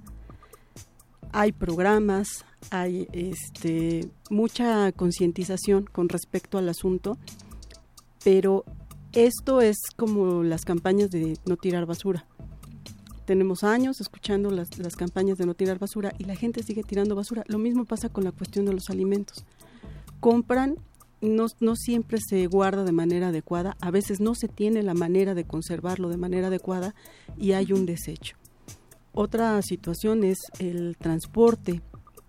Eh, decía el doctor Labastida, se, se, producen muchos alimentos, sí, pero a veces están tan lejos que es complicado traerlos al precio en el que se producen y ese precio se incrementa notablemente. Claro. Y... Eh, vamos a vamos a hacer algunos planteamientos respecto a cómo la tecnología puede beneficiar o, o, perjudicar la producción de alimentos y el abasto de los mismos, pero continuaremos después de este pequeño byte que hemos preparado para ustedes. Este es un byte de resistor. Este es un byte de resistor. Para el año 2050 se calcula que la población mundial será de 9.600 millones de personas, por lo que habrá una gran demanda mundial de alimentos en el futuro. El reto mundial es enorme. En 2050 debemos incrementar en un 70% la producción de alimentos y cumplir con parámetros de seguridad, de calidad y de alimentos nutritivos e inocuos. Sin la ciencia y la tecnología estaríamos difícilmente a la altura, dijo Enrique Cabrero, director general de CONACIT, durante el marco de la edición 2016 del Premio Nacional de Ciencia y Tecnología de Alimentos. Byte de resistor.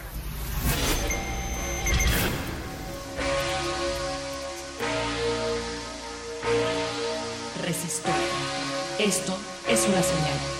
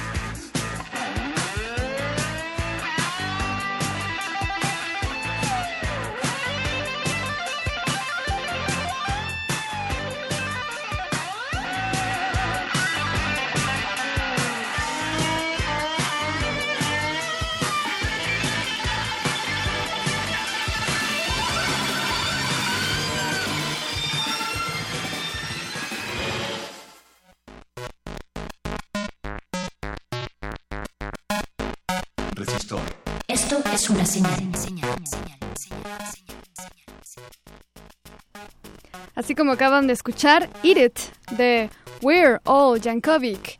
Es una canción, es una parodia de Beat It, de, Beat It, de Michael Jackson, grabada en 1984. Estamos de regreso en Resistor, Alberto Candiani. Qué buen recuerdo con, con esta, con esta versión de Eat It. Sí. Eh, continuamos aquí en Resistor hablando sobre el Día Mundial de la Alimentación. ¿Por qué hablar de esto en Resistor? Porque aquí nos preguntamos si la tecnología puede rescatarnos o puede ayudarnos a comer mejor. Y entonces existen tecnologías, algunas eh, de las cuales ya hemos hablado aquí en Resistor, como la liofilización.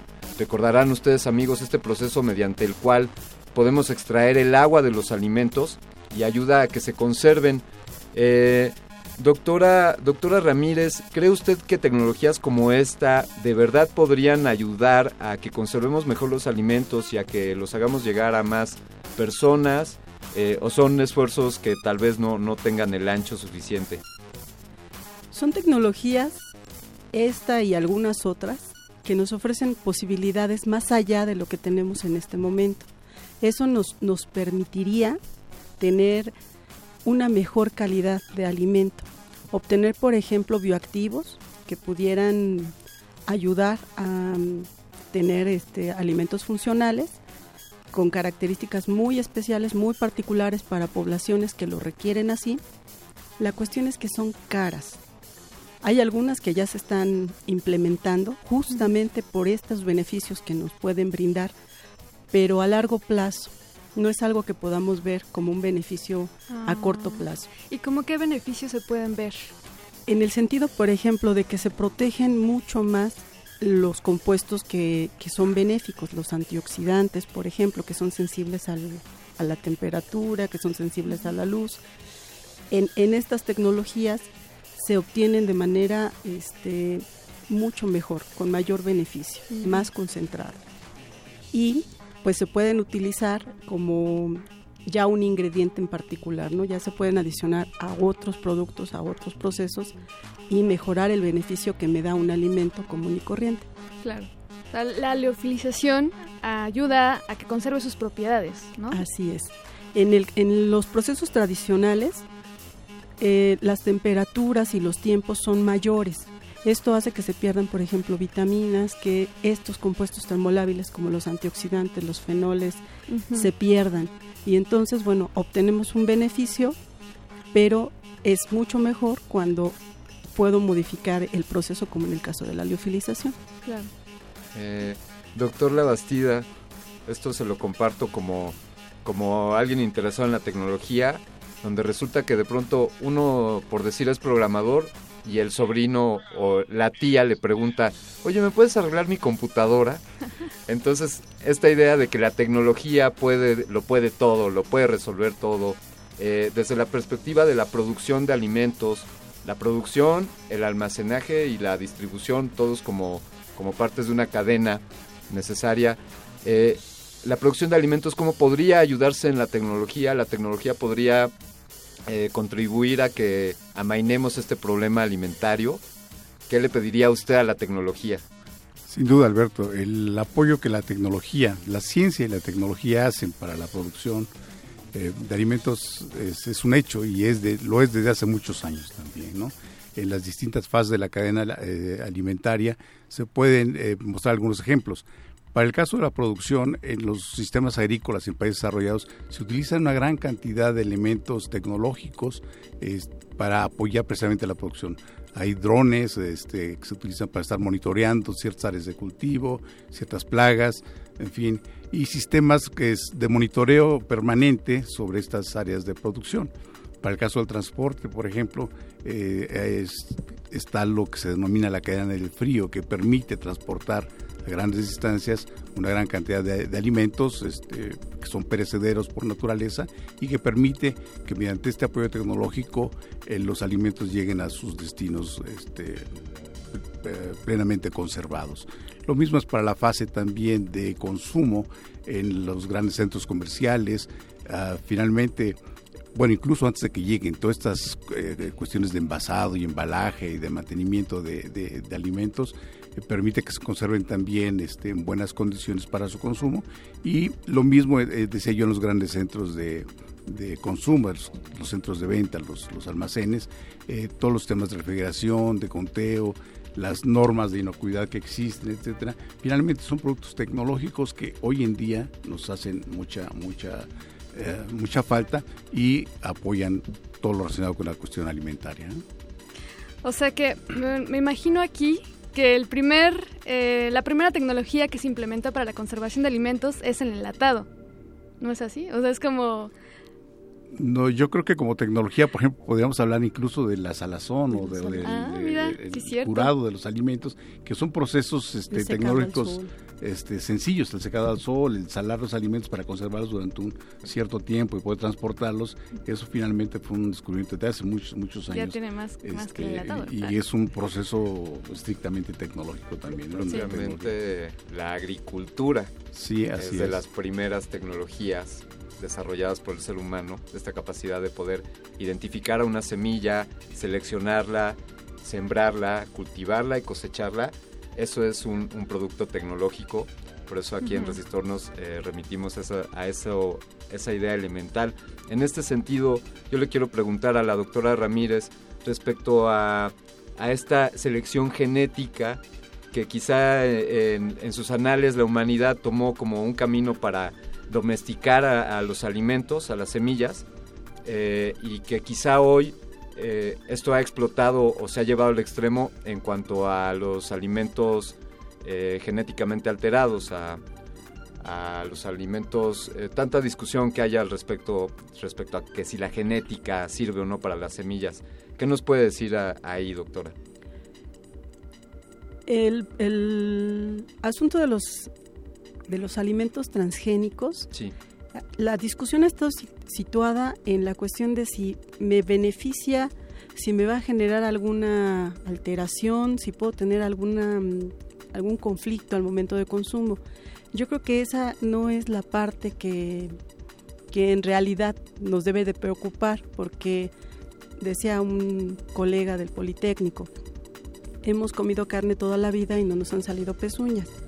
Eh, no, no ese es el problema, ¿no? La cuestión es lo que cambia cuando yo meto eh, semillas o, este producción transgénica, ¿no? Hemos tenido problemas graves en el sentido de que se cambia el ecosistema y entonces se alteran otras cosas. Ahí es donde está la preocupación con respecto a la cuestión de los alimentos transgénicos, ¿no? Las semillas que son capaces de resistir plagas, son capaces de resistir condiciones adversas, pero que alteran el entorno ecológico y bueno, pues eso nos causa más prejuicio en, el sentido económico, más que en el sentido de, el conflicto de salud al, consumirlos.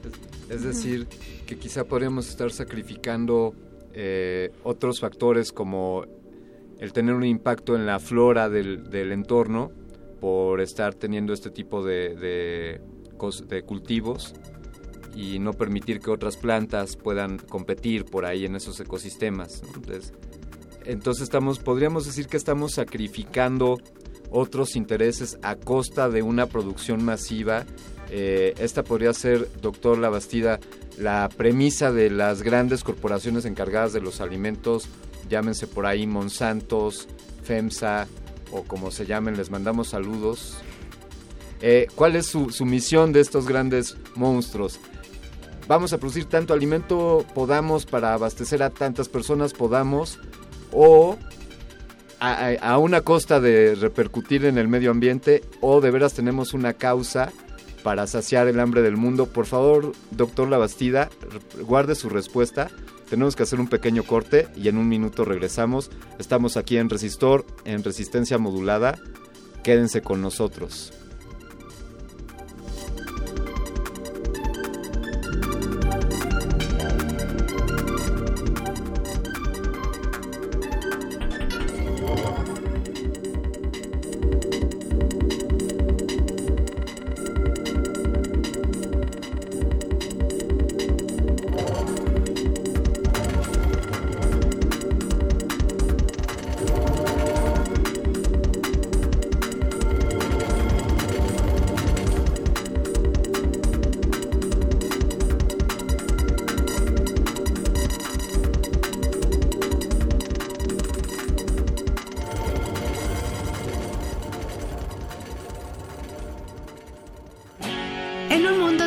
E intolerante, ¿cuál es la línea que nos separa del otro? Sin margen. Borramos fronteras. Acompaña a Luisa Iglesias y conoce los ecos de la diversidad social. Todos los jueves a las 12 del día por el 96.1 de FM. Radio UNAM. Porque el alcoholismo es una cuestión de salud y no de vergüenza. Soy mujer y soy alcohólica. La enfermedad del alcoholismo no respeta edad, sexo ni posición social. En Alcohólicos Anónimos somos hombres y mujeres con una nueva vida, vida que deseamos compartir. Asiste a AA, encontrarás respeto y comprensión. Para mayores informes en cualquier punto de la República, acude al grupo de tu comunidad. Corporación de Servicios Tradicionales de Alcohólicos Anónimos, Sección México, 5705-5802, servicios gratuitos. María del Rosario Rosales. Fui a un, centro de salud y me hice un estudio y pues me da la noticia de que es cáncer de mama. Verdaderamente me sentí cobijada. No pasamos a ser un número, pasamos a ser personas con un problema de salud. Acude a tu unidad de salud y solicita tu mastografía gratuita. Infórmate en www.gov.mx diagonal salud. Lo bueno casi no se cuenta, pero cuenta mucho. Secretaría de Salud, Gobierno de la República. Este programa es público ajeno a cualquier partido político. Queda prohibido el uso para fines distintos a los establecidos en el programa. Sumérgete en la música del planeta. Encuentra las perlas acústicas en el Mapamundi. Salpicadas desde Radio Nacional de España, Mundofonías. Una producción de Juan Antonio Vázquez y Araceli Zigane, creada para divulgar los ritmos del mundo. Sábados 6 de la tarde, por el 96.1 de FM. Radio UNAM.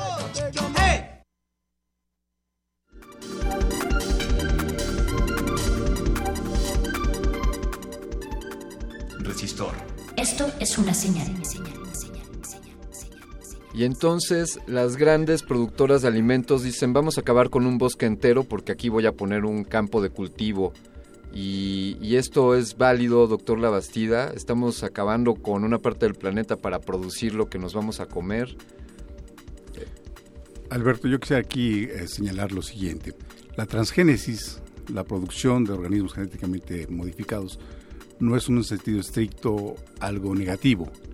Hay una gran cantidad de cultivos, algodón, soya y muchos otros que se hacen de manera transgénica también y finalmente tienen algunas posibilidades, este, eh, características positivas, quiero decir.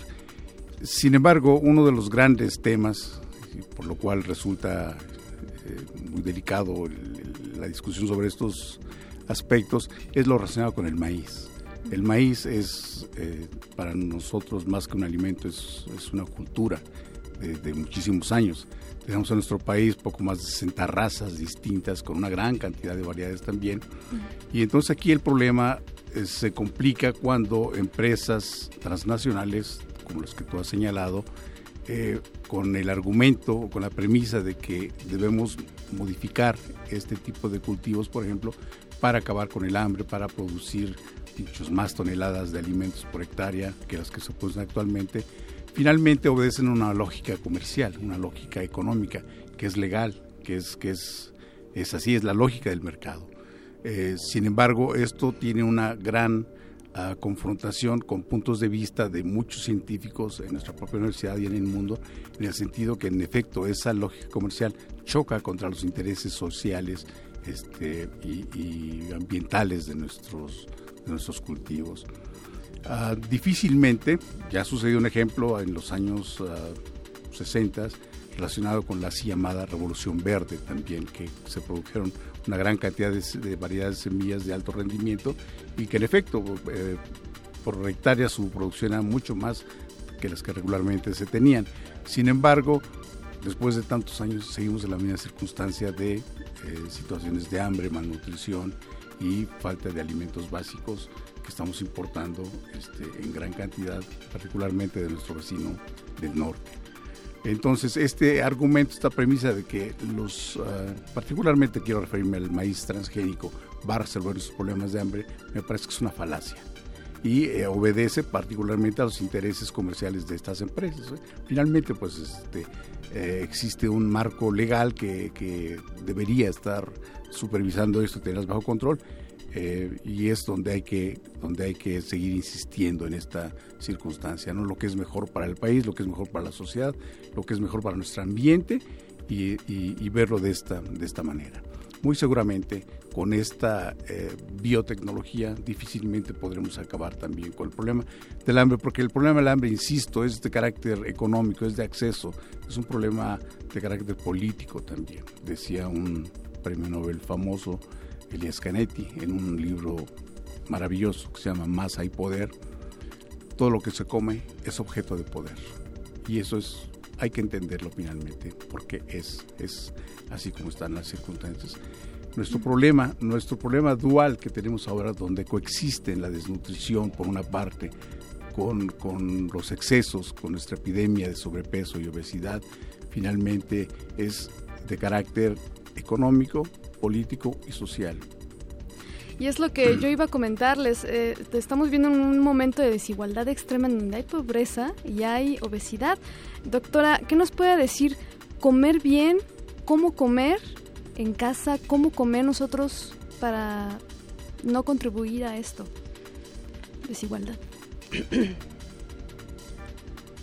La decisión está en cada uno de nosotros, ¿no? Bueno, en principio eh, se tienen muchas campañas. Eh, ahora los, los consumidores, la tendencia es a consumir productos que le dan un beneficio extra, ¿no? Todo lo que tiene fibra, quitar un poco la grasa, poner probióticos, poner antioxidantes. Exacto, la cafeína que te ayuda a despertar, no sé qué tanto. O sea, todo, todo ahora todo nuestros, este, toda la mercadotecnia está derivada con respecto a, obtener un beneficio extra, no solo alimentarme, sino tener algo que ayude a mi salud. Sin embargo, la cuestión es lo que tengo disponible. Entonces, lo que tengo disponible y lo que puedo consumir de manera más este, sencilla es lo que no es tan saludable. Eh, si vamos a una tienda, lo que encontramos más son este, productos con mucha harina, con mucho azúcar, y es lo que tengo a la mano. Así es. La dinámica de la familia también ha cambiado. El hecho de que las madres ahora también trabajen genera que se busque la comodidad. El, acelere rápido de la... O sea, sí, el, acelere de la gente. Tener disponibles alimentos lo más este, prácticos posibles y ahí eh, tenemos el, eh, la situación, ¿no? O sea, realmente tomar conciencia de que a lo mejor sí nos va a llevar un tiempo más, pero sí podemos incidir en tener una alimentación más sana, ¿no? Tratar de consumir más frutas, más verduras y no necesariamente clavarnos en la idea de que son caros, ¿no? Porque siempre e, es un argumento que suena, son muy caros.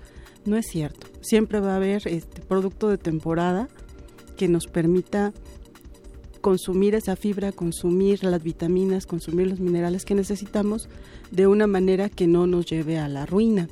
Entonces, eh, por ahí yo creo que hay un camino, seguir con esta cuestión de fomentar los huertos, fomentar este apoyar a las a las pequeños a los pequeños negocios, a, los mercados donde venden esa verdura y esas frutas, esas cosas naturales. Y yo tengo una pregunta para los dos. Eh, con esta temática de que hacia dónde se dirige el mundo con esto de eh, la conmemoración del Día Mundial de la Alimentación tenemos muchos problemas. Estamos viendo que hay desigualdad eh, porque está la pobreza y está el exceso el exceso consumo de estos alimentos que no te están alimentando nada. Eh, en un, imagínense ustedes en un futuro crítico, así ya, eh, que estamos nosotros en, digamos, en unos, incluso unos 20, 30 años. ¿Qué alimento común de hoy será escaso? Así que un alimento que conozcamos ahorita en nuestra mesa y que en un futuro pueda, debido a estos problemas y esta sobrepoblación en el mundo, podría faltar en nuestra casa. Doctora. Yo pienso que el consumo de carne cada vez es más complicado, ¿no? Los sistemas de producción de carne son caros, este, se obtiene un rendimiento bajo con respecto a la cantidad que se tiene que invertir y se están buscando alternativas, ¿no? Ahí están los insectos, ahí están este, todo lo que es consumo de proteínas de origen vegetal entonces no me cuesta mucho imaginarme que en un futuro la, producción de carne como la conocemos no va a ser igual. Ya no va a ser. De hecho ya se está sintiendo eso, ¿no? Que aparte es más cara, ¿no? Se ve. Doctor, ¿qué nos puede decir usted? ¿Qué alimento será escaso un poco? Pues en un futuro, un escenario de 20, 30 años, no veo muchos cambios eh, significativos en cuanto a lo que consumimos el día de hoy. Y, y hago este comentario con relación a un proyecto que la universidad realizó por allá de 1980 que se llamó La alimentación del futuro. La pregunta que se hacía era, ¿qué vamos a comer dentro de 20 años? El proyecto tuvo inicio en 1982 y el escenario, el futuro era el año 2000. Pues debo decirles que el futuro nos rebasó con, creces. Pero además, en ese, en ese estudio, finalmente, una de las conclusiones a las que llegó es que en 20 años íbamos a tener tres dietas generales una dieta excesiva en grasas, sodio, eh, azúcares, en fin, que es la dieta de los ricos o de la gente con capacidad económica para comprar este tipo de alimentos. Una dieta que sería ideal, que, que eh, integraba este, productos de origen animal este, y, muchos otros vegetales de cierta calidad, equilibrada, sana y accesible. Y finalmente una llamada dieta del pobre, que involucra frijoles, eh, algunos tlacoyos, cosas por el estilo también, eh, y que podría ser uno de los futuros. Decía yo que el futuro nos alcanzó porque finalmente hoy tenemos eso. Lo que nunca pudimos prever en ese tiempo es, quiero insistir por la importancia que el, que el tema tiene, la epidemia que tenemos de sobrepeso y obesidad. Es una tendencia de largo aliento. Esto empezó hace unos 40 años, casi 30, 40 años y ha sido gradual. Y llegamos al momento que tenemos 7 de cada 10 adultos con problemas de sobrepeso y obesidad. Y uno de cada 3 de nuestros niños padece también la obesidad infantil. Tenemos una distorsión en nuestro consumo, grave también, y, lo puede constatar cualquiera de ustedes, cualquiera de nuestros eh, oyentes, en todos los ámbitos posibles. ¿Y en quién radica esta distorsión? ¿En las familias o en las marcas de los alimentos? O en los mensajes que recibimos por los medios? Es un problema multicausal. Este, el sobrepeso, lo decía, es un problema de todos, de gobierno, de instituciones académicas, instituciones este, de salud, de sociedad en general y de los individuos también, cada uno en su propio ámbito de, de acción. Es un problema multicausal. Además, no hay un elemento que diga que esto es lo que lo causa. Son muchos. Este, eh, falta de ejercicio, sedentarismo, consumo excesivo de alimentos eh, con, con- con ricos en, en azúcares, este, con alta densidad de azúcares, eh, muchos otros. Pero desde mi punto de vista es necesario una política de Estado para la alimentación, una coordinación general que no tenemos en este momento.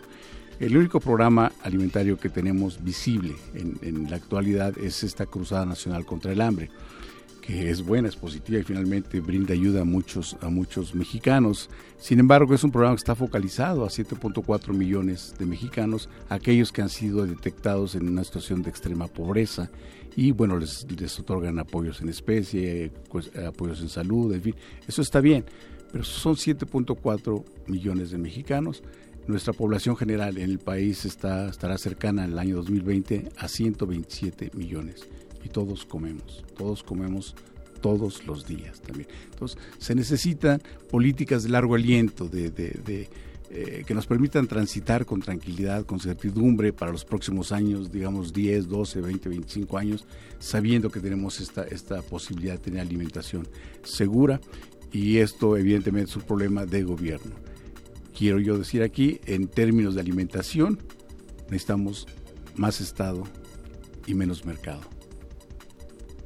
Salud, más Estado y menos, Menos mercado. mercado. Ahí está el llamado al Estado es. para no hacerse de la vista gorda ante el cómo estamos engordando los habitantes de este país, que sí, en gran medida está en nuestras en nuestra decisión como individuos, eh, comamos, decidamos comer mejor, pero también también están esos otros intereses a los cuales sí les conviene que los mexicanos seamos gordos y tengamos diabetes, por- porque eventualmente podremos consumir esos medicamentos. Ahí la dejamos esa idea. Eh, sabemos que este tema de la alimentación, desde luego, sería desestimarlo en demasía el quererle dedicar únicamente esta emisión. Es un tema sin duda muy extenso que nos podría dar para hablar mucho, pero hoy desafortunadamente el tiempo, el tiempo no nos perdona y tenemos que concluir esta emisión.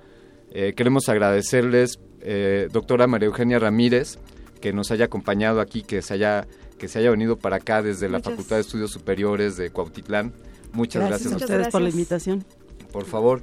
Y un agradecimiento también al doctor Carlos Labastida Villegas, eh, coordinador del Programa Universitario de Alimentos. Sabemos el gran trabajo que hacen en su coordinación, sabemos que muchas instancias, incluso de gobierno, eh, sabiamente buscan su asesoría. Eh, doctor, le agradecemos que nos haya acompañado esta noche. Al contrario, muchas gracias a ustedes. He estado muy a gusto platicando sobre estos Qué, temas. qué bueno, por Sí. favor consideren que esta es su casa, aun cuando no sea Día Mundial de la Alimentación, aquí nos encontramos y vemos que nos hacemos de comer rico. Bueno, a Androide, a Ajá. ti te tendremos que platicar cómo es eso de la comida. Sí, lástima, yo no puedo eh, saborear esos esos gustos de la vida humana. Ya estamos trabajando en Unos esos deliciosos sensores para tacos. ti, Eloisa. Eloisa Gómez, te agradezco mucho esta emisión. Ha sido un placer colaborar contigo esta noche. Gracias, también para mí un placer colaborar contigo, con todos ustedes, los que están también atrás, eh, Arqueles, eh, Mau, Memo, Andrés, Oscar. Oscar. Muchas gracias a todos ustedes. De y Silva, sobre- Jesús claro, de Silva, Jesús de muchas Silva. gracias. Eh, pero sobre todo queremos agradecerte a ti, Radio querido Escucha. Radio Escucha, que has sintonizado esta noche el 96.1 de frecuencia modulada. Te queremos invitar a que nos escuches la próxima semana y que te quedes esta noche aquí. Te quedas en punto R, donde estarán hablando sobre nuevas familias. Y recuerda, come sanamente. Escuchen esto de los Turtles, Food. Resistor. Esto es una señal.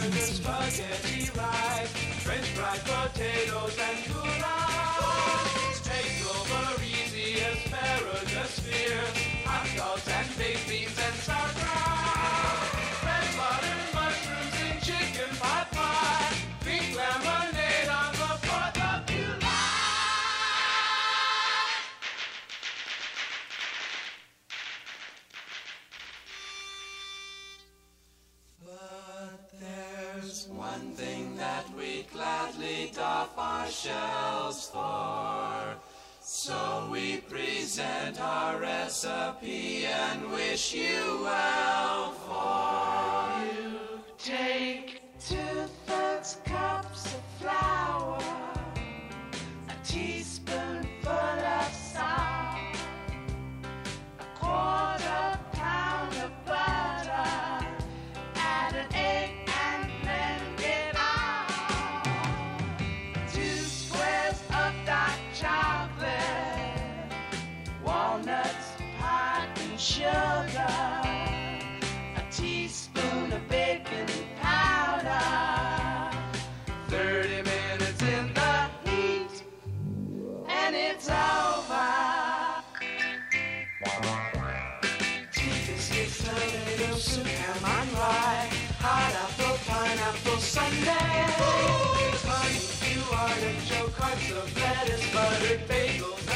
and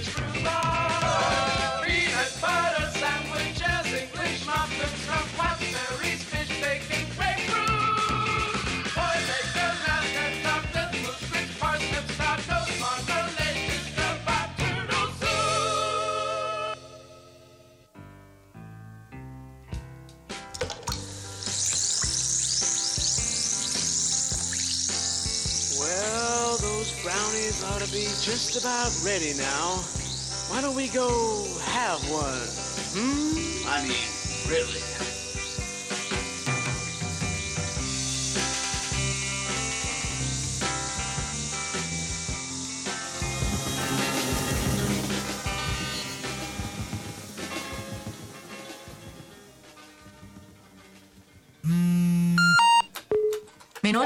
Value, es igual a, abro comillas, resistor, cierro comillas, mayor que, terminar emisión, menor que, diagonal invertida, hasta la próxima sesión. Resistencia modulada.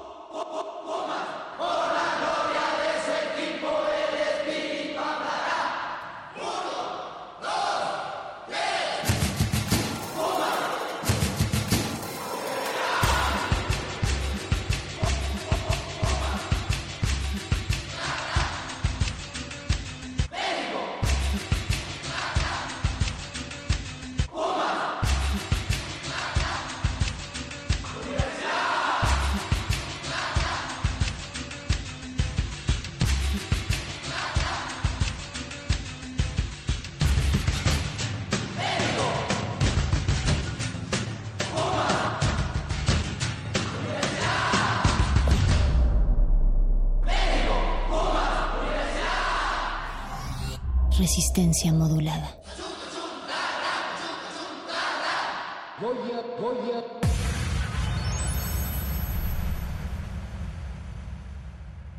Punto R. Apaga la luz. Enciende los sentidos. Disfruta las esencias que exudan de tu radio. Hablemos de sexo.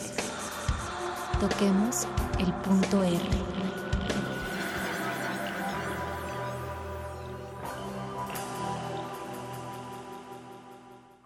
Punto R. Punto R.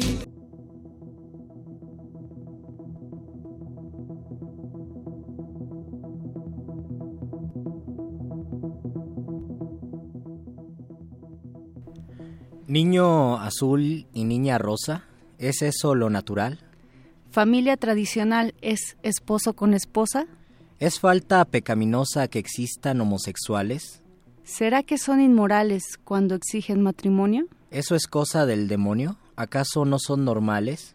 Si dices, no son normales, mira que tu intolerancia es producto de ignorancia o son cárceles mentales. Pues todos somos iguales, y si aún no lo concilias, ve que no son parafilias ni son sucios indecentes, son familias diferentes, pero todas son familias.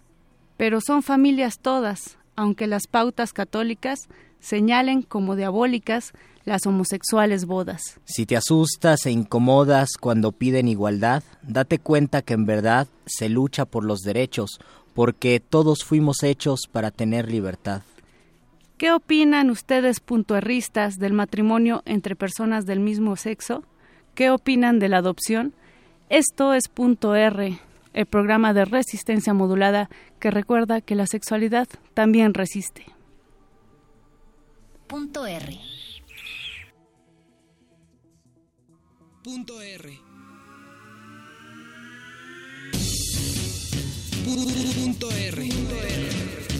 Juego previo, adopción. Adopción. Desear un hijo no es una imposición sistemática, es para algunos una necesidad vital. Con la misma fuerza que aquellos que aseguran no querer hijos, quienes los desean buscan todas las alternativas para tenerlos. La adopción es la opción más popular para casos en los que una persona o una pareja pueden criar hijos en caso de tener impedimentos biológicos. ¿Desde cuándo se realiza esta práctica? Las civilizaciones antiguas veían la adopción como un asunto religioso para mantener los favores divinos en caso de carecer de descendencia. Los hijos eran los responsables de los ritos funerales de sus padres. Una persona sin hijos adoptaba a otros preparándose para el momento de su muerte y honrar así a los dioses familiares. Estos registros datan desde el 1760 a.C. Sin embargo, se tiene a Roma como el inicio histórico de la adopción como la conocemos en la actualidad. Con la consigna Adoptio imitatur naturam, los romanos consideraban a la adopción como una imitación de la naturaleza. De este modo, concebían a las leyes humanas como una regulación de las leyes naturales aplicadas a los hombres. Existieron dos regulaciones implementadas por los romanos. La adoptio era la entrada a una familia de un individuo que ya perteneciera a otra. Mientras que la adrogatio era más parecida al tipo de adopción de nuestros días, donde un sui juris, una cabeza libre, se integraba a una familia. Sin embargo, la adopción en esta época no es exclusiva de los infantes. Se contempla que en la adrogatio, si se llega a adoptar a un individuo con familia, todo el conjunto familiar se somete a la autoridad del nuevo pater. Durante 13 siglos, si bien la práctica de la adopción no desapareció como tal, esta sí perdió importancia legal. Desde el siglo V hasta el XVIII, la autoridad legal imperante era la Iglesia Católica y uno de sus principios es el de la piedad. Dentro de la piedad se insta a los fieles a realizar obras de misericordia y algunas de ellas consisten en la protección de viudas, huérfanos y ancianos. Aunque se formaron instituciones como los orfanatos que eran administrados por la Iglesia, la mayoría de los huérfanos vivían en el abandono y la indiferencia social.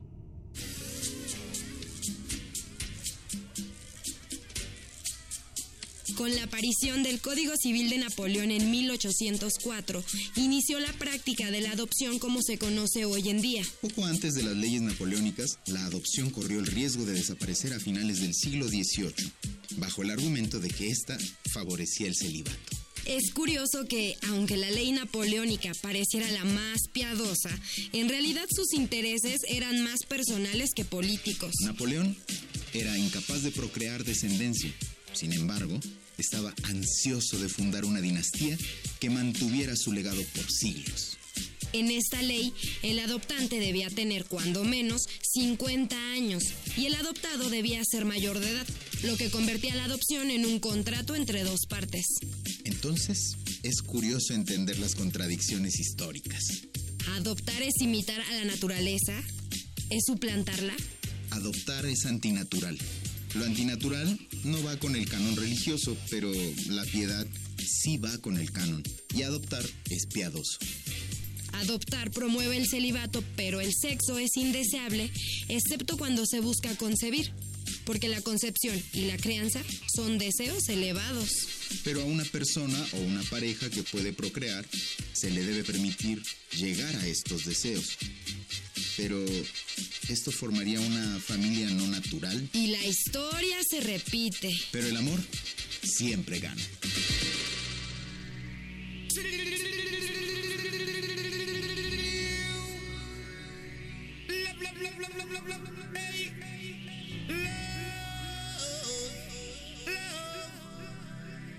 Show some love to each and every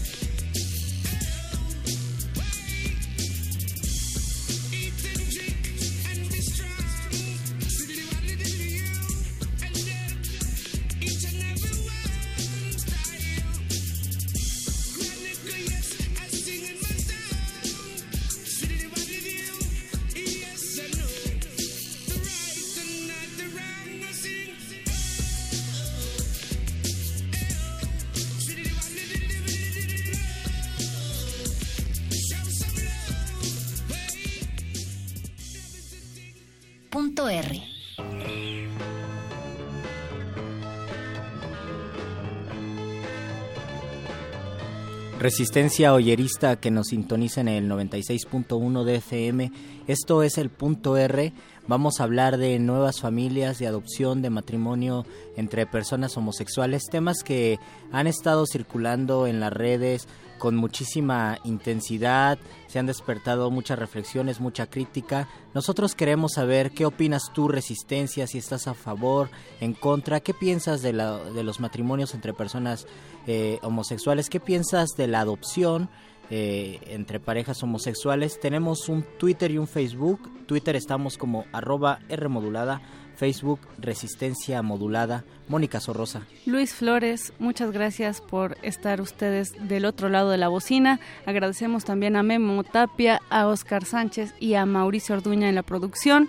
Y pues queremos saber eso, pero tenemos eh, también en, en esta mesa ya dos invitados. Uno de ellos es Erika Malio, que va a estar colaborando en este punto R. Hola Eric, muchas gracias por estar aquí. Hola, buenas noches a todos, les agradezco la bienvenida.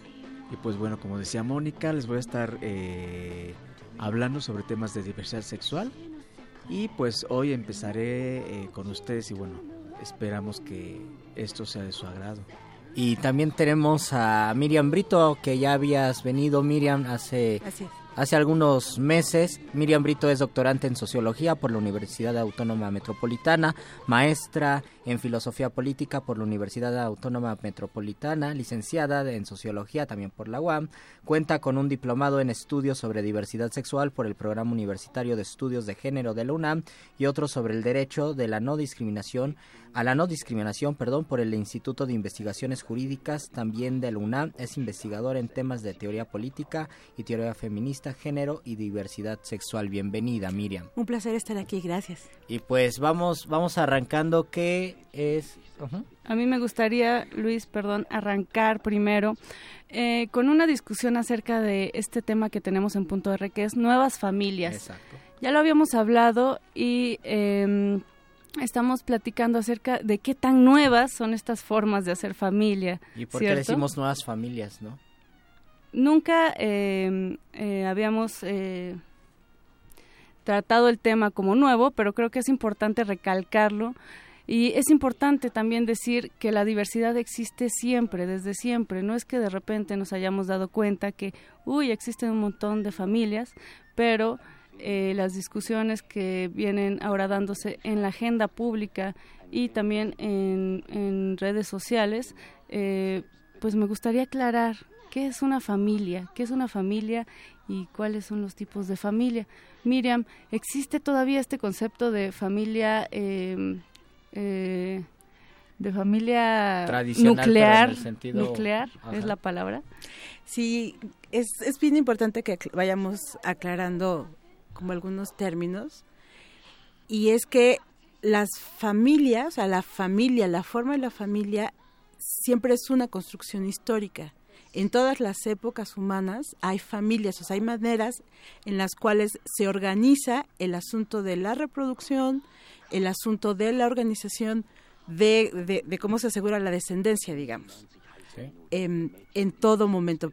Pero además está también ligado a las formas que las sociedades tienen en ese momento, ¿no? Pensemos, por ejemplo, en la Edad Media. Por supuesto que ahí hay familias, ¿no? Claro, no es lo mismo las familias, esas grandes estirpes de la nobleza, Que que, la gente que estaba, campo, ¿no? que la- exactamente, que la gente que estaba en la terriblemente llamada plebe, ¿no? No era, no era lo mismo. Entonces, las familias siempre han tenido una forma histórica, siempre. No hay nada que se llame familia natural, ese, eso lo vamos a platicar. Punto número uno. Exacto. Siempre, siempre ha tenido una forma histórica. Entonces, las, las familias es esta agrupación de personas que se conjuntan, que se agregan para asegurar el asunto de la, eh, en algunas sociedades de la propiedad, puede ser propiedad privada como las nuestras, puede ser propiedad comunitaria o propiedad comunal en muchas otras y asegurar la descendencia. Y no siempre la familia tiene esta relación sanguínea o consanguínea, Eric. Hay, hay otros tipos de familia que también se dan eh, por lazos afectivos, lazos emocionales. Así es, eh, hace un rato platicábamos precisamente de esto, en el que se hablaba precisamente de cómo las familias a, debido a, la diversa, a las diversas dinámicas que ellos tienen, pues se van componiendo según esto, ¿no? Hablábamos, por ejemplo, del- de las nuevas familias que según nosotros habíamos clasificado de los perrijos, ¿no? Exacto. De quienes tienen, eh, viven solo con su mascota y ellos, ¿no? Lo cuidan, lo miman, le ponen su pijama, la pijama, su capita de. Superman. Exacto. Entonces, este, comentabas Luis hace un rato que precisamente eh, un maestro tuyo platicaba, ¿no? Que son ellos los verdaderos disrup- disruptores en este contexto de las nuevas familias y el lío que se trae con la iglesia, ¿no? Pero fíjate que encontré un, un texto en el que se habla de siete tipos de familias, entre las cuales se encuentran precisamente las familias eh, homoparentales. Y bueno, de hecho la clasificación es muy, el- perdón, la definición es muy clara y muy concreta, ¿no? En el que se dice que las familias homoparentales, pues son precisamente eh, aquellas que están encabezadas por dos personas del mismo sexo y que pueden eh, tener eh, hijos eh, eh, ya sea de personas de una relación anterior por adopción o por eh, era el término sobre inseminación artificial Pero estas personas, Eric, perdón que te interrumpa, no tienen que ser eh, precisamente pareja, digamos. Existen también las familias en donde está eh, la madre con la tía criando a un hijo, por ejemplo, o está, eh, no sé, dos hombres que no tienen precisamente una relación eh, afectiva y que están cuidando a un O hijo. más bien que su no relación afectiva haciendo. no es... eh, Sexual, Ajá, no es por sexual. ¿no? decirlo. Es que eh, justo habría que definir el asunto de la descendencia, ¿no? Cuando oímos la descendencia siempre pensamos en este asunto solamente biológico, ¿no? De que Y hay- además de dos personas que se y quieren solo de que dos ponen personas, semillita, exacto. ¿no? Y eso no es así. O sea, digamos, hay otra manera de asegurar la descendencia que justamente da por vínculos de adopción que ha habido históricamente. Ya, ya en la cápsula la escuchábamos. O sea, las formas de adopción también han variado muchísimo, mucho, mucho, mucho. Eh, entonces, no necesariamente tiene que venir por esto. Una mujer se embaraza porque hay una relación de pareja. Además, otra cosa que es súper importante aclarar es que las relaciones de pareja basadas en el amor no tienen más allá de dos o tres siglos. La- o sea, la la gente, manera en que la gente no se casaba por el amor. Es O sea, decir- por el amor como lo conocemos hoy día, el amor romántico. Exacto. La es- gente no se casaba por eso. Es decir, la construcción del amor que se da en torno a una Ya es sociedad histórica. Tiene su momento histórico y también las formas de hacer parejas. Las formas de hacer parejas y esto que comentábamos de los perrijos se está dando porque somos una sociedad, sobre todo en las ciudades. Se dice que Nueva York, por ejemplo, es la ciudad con más personas que viven en un departamento solas, ¿no? Entonces también es un fenómeno que se está dando en el contexto urbano, no solamente eh, en otros contextos. Buscamos lazos afectivos, buscamos con quién estar, con quién compartir el tiempo y esto no tiene que ser precisamente un hombre, una mujer y e hijos, ¿no? Nos preguntan en Twitter, bueno, nos comentan, Emeal nos dice, lo importante es que piense el niño en adopción. ¿Qué hay al respecto? Podemos decir, este, jus- justo, ¿no? ¿Cómo, ¿Cómo pensaría un niño?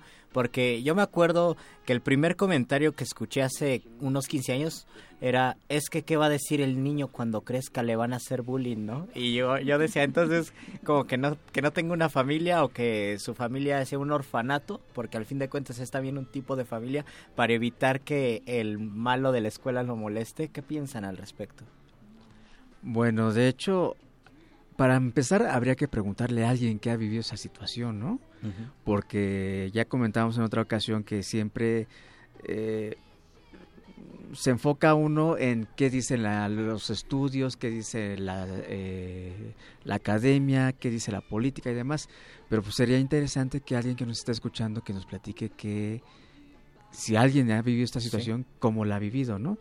En este sentido podríamos, eh, pues no podríamos hab- hablar qué, qué piensa o qué dice el niño, porque no estamos viviendo su experiencia, pero sí sería necesario eh, que a lo mejor por parte de los estudiosos nos dijeran eh, qué se puede pues argumentar en y, este sentido, y- ¿no? O ponerlo del otro lado, ¿no? Todos los que crecimos en una familia de papá y mamá y tuvimos problemas en la escuela o eh, hubo violencia en nuestra en nuestra familia, eso automáticamente si seguimos estos criterios pues condenaría a la familia de papá, mamá e hijos porque hubo violencia, porque el papá llegaba tomado o porque la mamá solamente se dedicaba a las labores domésticas y por lo tanto en esta lógica también es condenable, ¿no?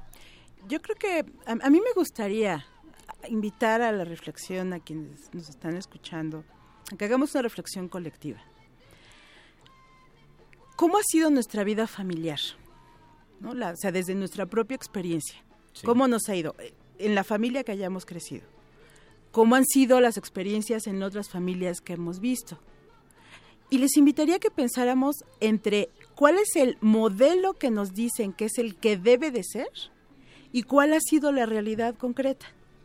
Justo en la realidad concreta vamos a encontrar que hay un montón de maneras de hacer familias, de formas de familias, de personas que las integran, de relaciones.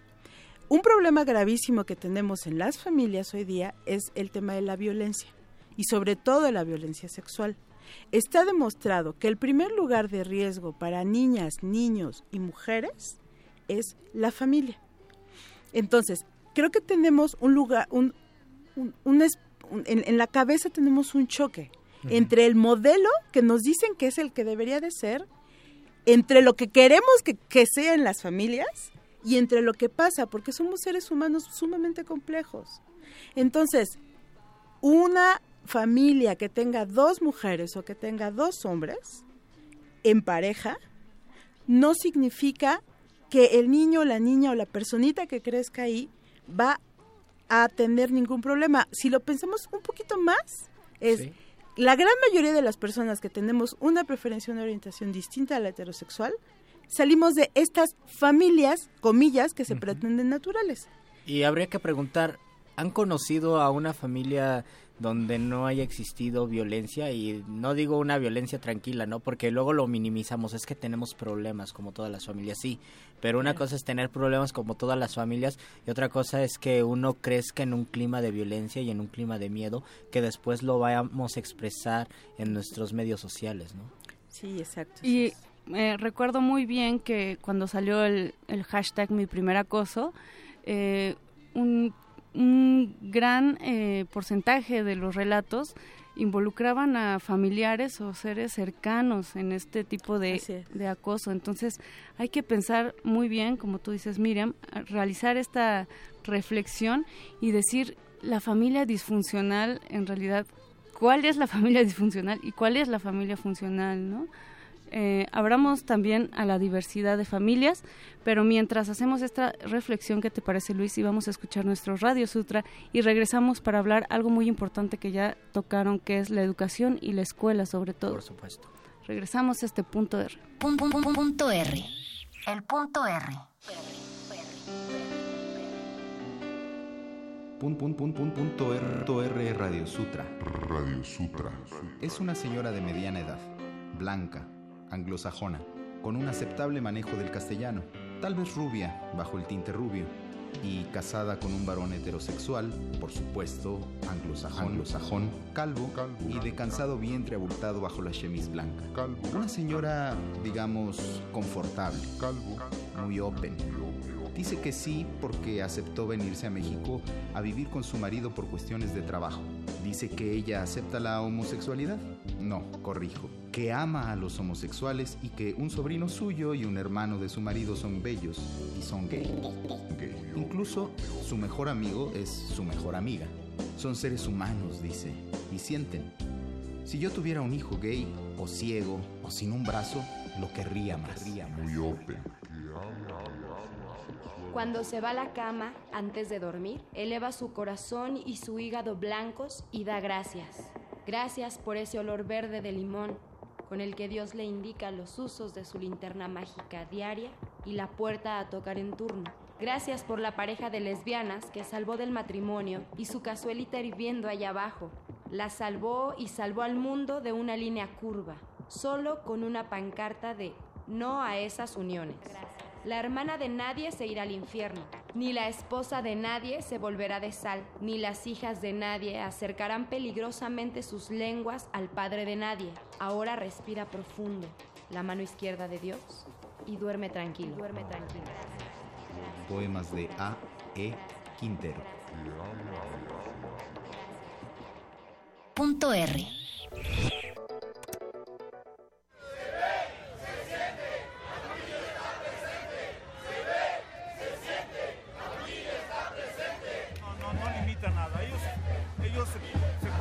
juntar, pueden hacer su vida, pero que no haya un derecho de matrimonio. Porque el matrimonio el Señor lo estableció, pero para hombre y para mujer. ¿Sí? ¿Ok? Y menos que ellos adopten niños, porque entonces, ¿qué ejemplo les van a dar?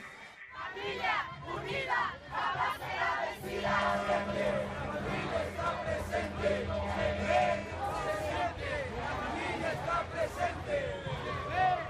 Estamos marchando como mexicanos. Es como mexicanos. Aquí te encuentras gente que a lo mejor es atea, pero que no concibe eh, eh, un matrimonio entre personas del mismo género. Y te vas a encontrar gente de todas las religiones. Dios es el que dice, no hagas esto. Él es el que, que no le agrada y se enfurece. A él no le agrada que hombre con hombre, mujer con mujer. Él es el que lo dice. Y nuestra obligación pues es expresarlo. Punto, punto, punto, punto, punto, punto, punto R.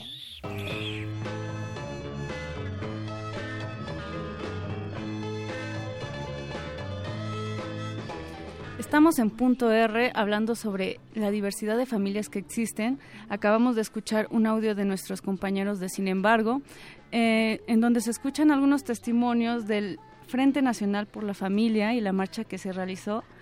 Eh, me gustaría que ustedes nos digan qué opinan sobre el matrimonio entre parejas del mismo sexo, qué opinan sobre la adopción. Estamos en redes sociales.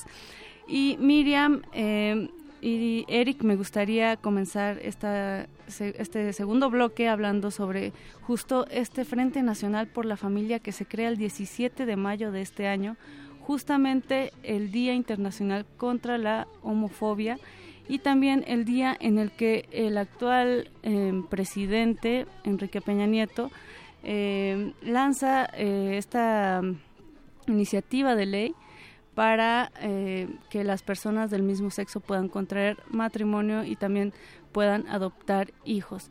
Algo que eh, muchos han dicho y, eh, con, mu con, mucha claridad que es pues una cuestión política y que cabe recalcar los dos presidentes anteriores, Vicente Fox y Felipe Calderón, ambos de eh, Partido Acción Nacional no lo hicieron. Entonces esta coyuntura se da hasta ahora eh, y surge una división de opiniones en torno a ello. No sé si quieran comentar algo, Eric.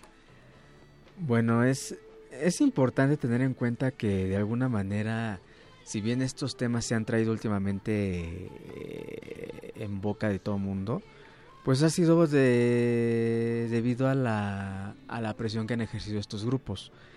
Pero hay que tener en cuenta también que no es necesario que, que se tomen en cuenta a partir de la presión que ejercen, sino que deben de mantenerse presentes y que de alguna manera eh, pues nosotros también entendamos que eh, no se debe no los debemos dejar de una forma política sino a partir de la experiencia de las personas y de su convivencia diaria poder abordarlos de una manera permanente, porque son problemas que están eh, siempre, ¿no?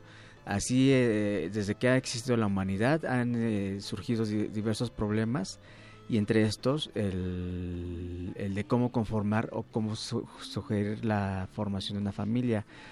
Pero entonces podríamos decir que la la iniciativa del presidente, pues como ya escuchamos en el audio, pues ha sido vapuleada por estos grupos conservadores y que de alguna manera podemos nosotros como medio de comunicación pues mantener a flote quitando lo que comentabas hace un rato este Miriam. Miri, ¿no? Que los, los políticos tratan de hacerlo como un tema que no está politizado, sin embargo es todo lo contrario algo relacionado a esto platicabas, ¿no? Sí, claro, claro. Y en este y en ese sentido, pues existe primero lo que tú dices, Eric, una manera de visualizarlo y es una manera en que la humanidad se ha visto desde que somos seres, ¿no? Que es la incapacidad o el problema para ver al otro, para tolerar al otro y para integrar al otro y para saber que participamos y que todos pues existimos en un mismo lugar. Y por otro lado, al saber que somos seres sociales, pues que deben existir ciertos códigos que debemos compartir por el bien de nosotros independientemente como de nuestra educación primordial, ¿no? Y en este y en este caso pues entra el juego primero la educación y segundo los argumentos que se dan que parecieran irrefutables en pleno siglo XXI decir es que Dios dijo que hombre con mujer, Adán y Eva, y por lo tanto tú estás mal porque Dios así lo dijo. ¿Qué se puede decir al respecto? Pues el asunto es bastante grave porque ya no vivimos en la Edad Media. Eso es verdad. Ojalá que Punto número dos. ojalá que lo fuéramos recordando.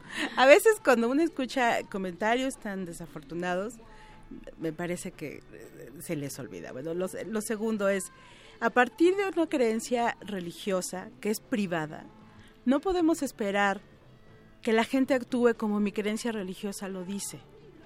E- Eso es lo que vamos a tener que seguir recalcando y recalcando y recalcando. Yo puedo tener una creencia religiosa personal, pero eso no me da derecho a decirles aquí a la mesa, tienen que comportarse de cual o cual forma.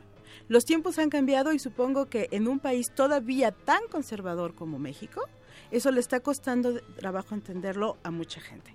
Ese es un nivel, digamos, como, como de la gente en- en general. Otro nivel ya son los grupos de élite que liderean estos grupos. Hay mucho dinero metido en el asunto de las derechas. O sea, el, el movimiento de la derecha es un movimiento internacional. Con mucha lana de por Que a lo medio. mejor no están pensando en Dios siquiera, ¿no? Por supuesto que no, están pensando en una... Esto es una lucha ideológica, esto es una lucha política. El dios dinero. Esto es, por supuesto, y, y- y además el, el nivel de manipulación que tienen es extraordinario, porque la fe dicen que mueve montañas. Bueno, la fe también mueve muchas montañas de dinero y la fe también mueve a la gente cuando es manipulada. Entonces las élites, las élites de, de la- no, no solo de la, de la católica, del resto de las iglesias, en general protestantes, digamos por decirles de alguna manera, los grupos políticos, los partidos de derecha, que generalmente son los los estos cristianos, ¿no? Los eh, ¿cómo se les llama? de centro derecha. Sí. como Generalmente se, le- se les se les comenta, tienen muchos intereses metidos ahí. Y la gente, como to- digamos, todavía tiene estas profundas creencias y, y todavía nos sentimos en el derecho a decirle, desde mi creencia vas a actuar así, Ajá. pues cae, ¿no? Y, y el asunto es sumamente ya riesgoso. O sea, estos discursos se convierten en discursos que a lo mejor ellos no lo dicen con odio, dicen, es que no es un discurso de odio, pero las consecuencias son graves porque hay gente que sí se clava. ¿Y cómo, cómo distinguir entre una creencia? Yo sé que es un poco eh, complicada la, la pregunta, o más bien la postulación es esta. ¿Cómo distinguir entre una creencia a algo que, de- entre a- algo que debe ser una práctica, digamos? Por ejemplo, que en la, en la escuela nos digan nosotros tenemos derecho a andar con quien queramos, no ejercer nuestra libertad sexual, etcétera, y que alguien nos diga lo mismo, diga, es que eso es una creencia, como yo creo en Dios, tú crees en la libertad sexual. Ok, compañero. Ah, que usted, compañero. O sea, no- ah, que usted, compañero. Qué bueno que no, no tuvimos quiero que subrayar, de... quiero subrayar que no es mi pregunta, pero por eso digo, es una pregunta que, Sí, claro. que lo pueden tener ellos, ¿no? que pueden sí. contraargumentar En, algo así. en realidad la respuesta no es tan complicada. Es un tema de derechos. Es un tema básicamente de derechos. Y ahí sí nos compete, no es Y- individual. exactamente, es la libertad sexual con las responsabilidades que implica, para que las buenas conciencias no se asusten, con las, con los- los- las obligaciones que, que se debe tener y la responsabilidad que se tiene que tener, es un tema de derecho. Lo que haga cada quien en su cama con esa responsabilidad es un asunto privado. Ah, La bien. creencia que se tenga, ¿no? Una creencia personal y religiosa es un derecho también, el derecho a tener la religión y a, profesar la religión que yo desee. Además, recordemos que vivimos en un estado laico, por si Exacto, se nos olvida. hacia allá iba. Y el tema es cuando saco de ese espacio de lo privado y me lo llevo a lo público y lo quiero imponer. O sea, el asunto no es tan complicado, es un asunto de derechos. Tienes derecho a tener la creencia religiosa que quieras. No imponerla. Aquí me gustaría eh, citar a Bernardo Barranco en su columna de la jornada, en donde dice que en nombre de una supuesta mayoría, estas personas pretenden imponer un modelo de principios y valores éticos y religiosos sobre el conjunto de la sociedad, así como suprimir los derechos de minorías homosexuales. Y también nos dice, solo los heterosexuales tienen derecho al matrimonio y procreación. Me parece una reflexión bastante interesante.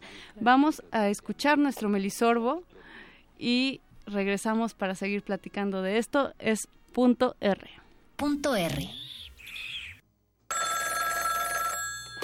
Bueno. Melisorbo. Nuevas familias. Hola, mucho gusto. Me gustaría presentarme. Soy Susana Reyes y formo parte de una asociación a favor de la familia. Me gustaría reiterar mi postura y aclarar que somos el testimonio vivo del orden de Dios y la naturaleza. Cada uno vinimos del gen de un hombre y una mujer, lo que es un suceso innegable. Somos, sí, imperfectos, pero sabemos reconocer lo que es justo y correcto. También es cierto que todos tenemos derechos, pero no pueden estar fundamentados en una falsedad sin el sustento de la misma ciencia. Me refiero a todos aquellos que están encabezando ese imperio de diversidad sexual. El imperio gay, pues, una enorme tergiversación de los mandatos de Dios y la ciencia. Pero la culpa de todo esto lo tienen los medios de comunicación por enseñarle a nuestros hijos que ser gay es normal. El otro día, mi chiquito Miguelito lo encontré viendo cosas obscenas en la computadora. Imagínate, con apenas 17 añitos. Estoy segura, muy segura de que fue después de ver esa serie de televisión en donde dos hombres crían a un niño. Creo se llama Dos hombres y medio. ¿Se imaginan? ¡Qué barbaridad! Lo peor es cuando le platiqué a mi comadre Blanca y que se le ocurre blasfemar diciéndome, ¿qué pasaría si Miguelito pensara distinto? Espantadísima. Si fuera gay, en ese momento dejé de hablarle. La eliminé de mis contactos y jamás quiero volver a saber algo de ella. Porque no es que sea intolerante, pero ¿cómo se le ocurre? Dios quiso mujer con hombre.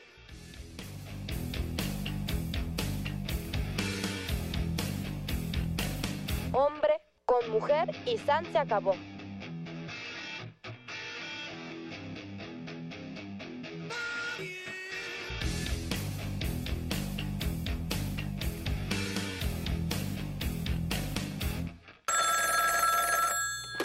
Bueno. Punto R. Estamos en punto R hablando de diversidad de familia.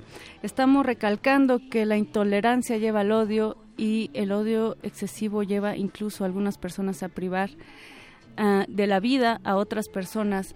Al respecto, Miriam, por favor, ¿quieres comentarnos eh, que tú viviste algo muy importante el día de hoy y, e invitarnos a movilizaciones que se realizarán sí, esta semana? Sí, claro, tenemos la, peor versión de la intolerancia, como bien dices, son los asesinatos. En este caso tenemos, hemos tenido una ola reciente, no más allá de tres semanas, de transfeminicidios. El jueves estamos llamando una movilización en el Monumento de la Revolución a las 10 de la mañana contra los asesinatos de la compañera Paola y Alexa. El día de mañana una, un, eh, va a haber movilizaciones en todo el país, Argentina también, contra los feminicidios. Lo de mañana es todo el día. Pues muchas gracias Luis Flores por acompañarnos. Mónica Sorrosa, muchas gracias. Muchas gracias Eric también. Esperamos que estés más Y seguido por acá. aquí también en la cabina Eric. Bueno, pues les agradezco y este nada más un comentario final que como decía Miriam, es importante terminar con la violencia y de cualquier tipo, ¿no? Una vez me tocó un taxista que hablaba sobre decía que tener contacto con una persona gay era tener siete años de salación. Entonces desde ahí podemos ver qué tipo de violencia y de estigma hay contra... Y qué pensamiento además. Así es, ah, contra cualquier tipo de, de diversidad, independientemente sea sexual, de vida, de política, lo que ustedes quieran. Entonces hay que ver que desde el conceptos eh, y aspectos básicos hay violencia.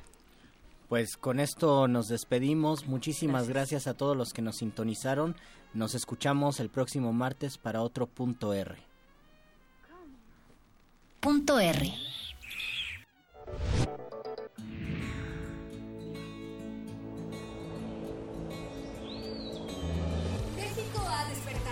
Las familias mexicanas hemos decidido salir a hablar.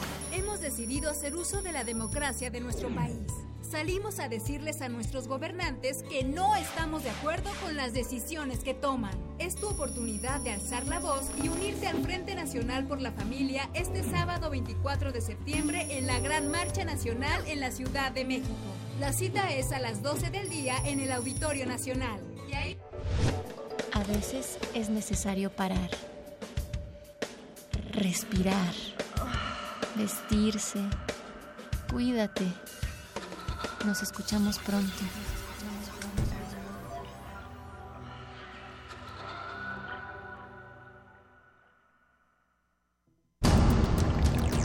Resistencia Modulada es una coproducción del Fondo Internacional para la Promoción de la Cultura de la UNESCO y Radio UNAM.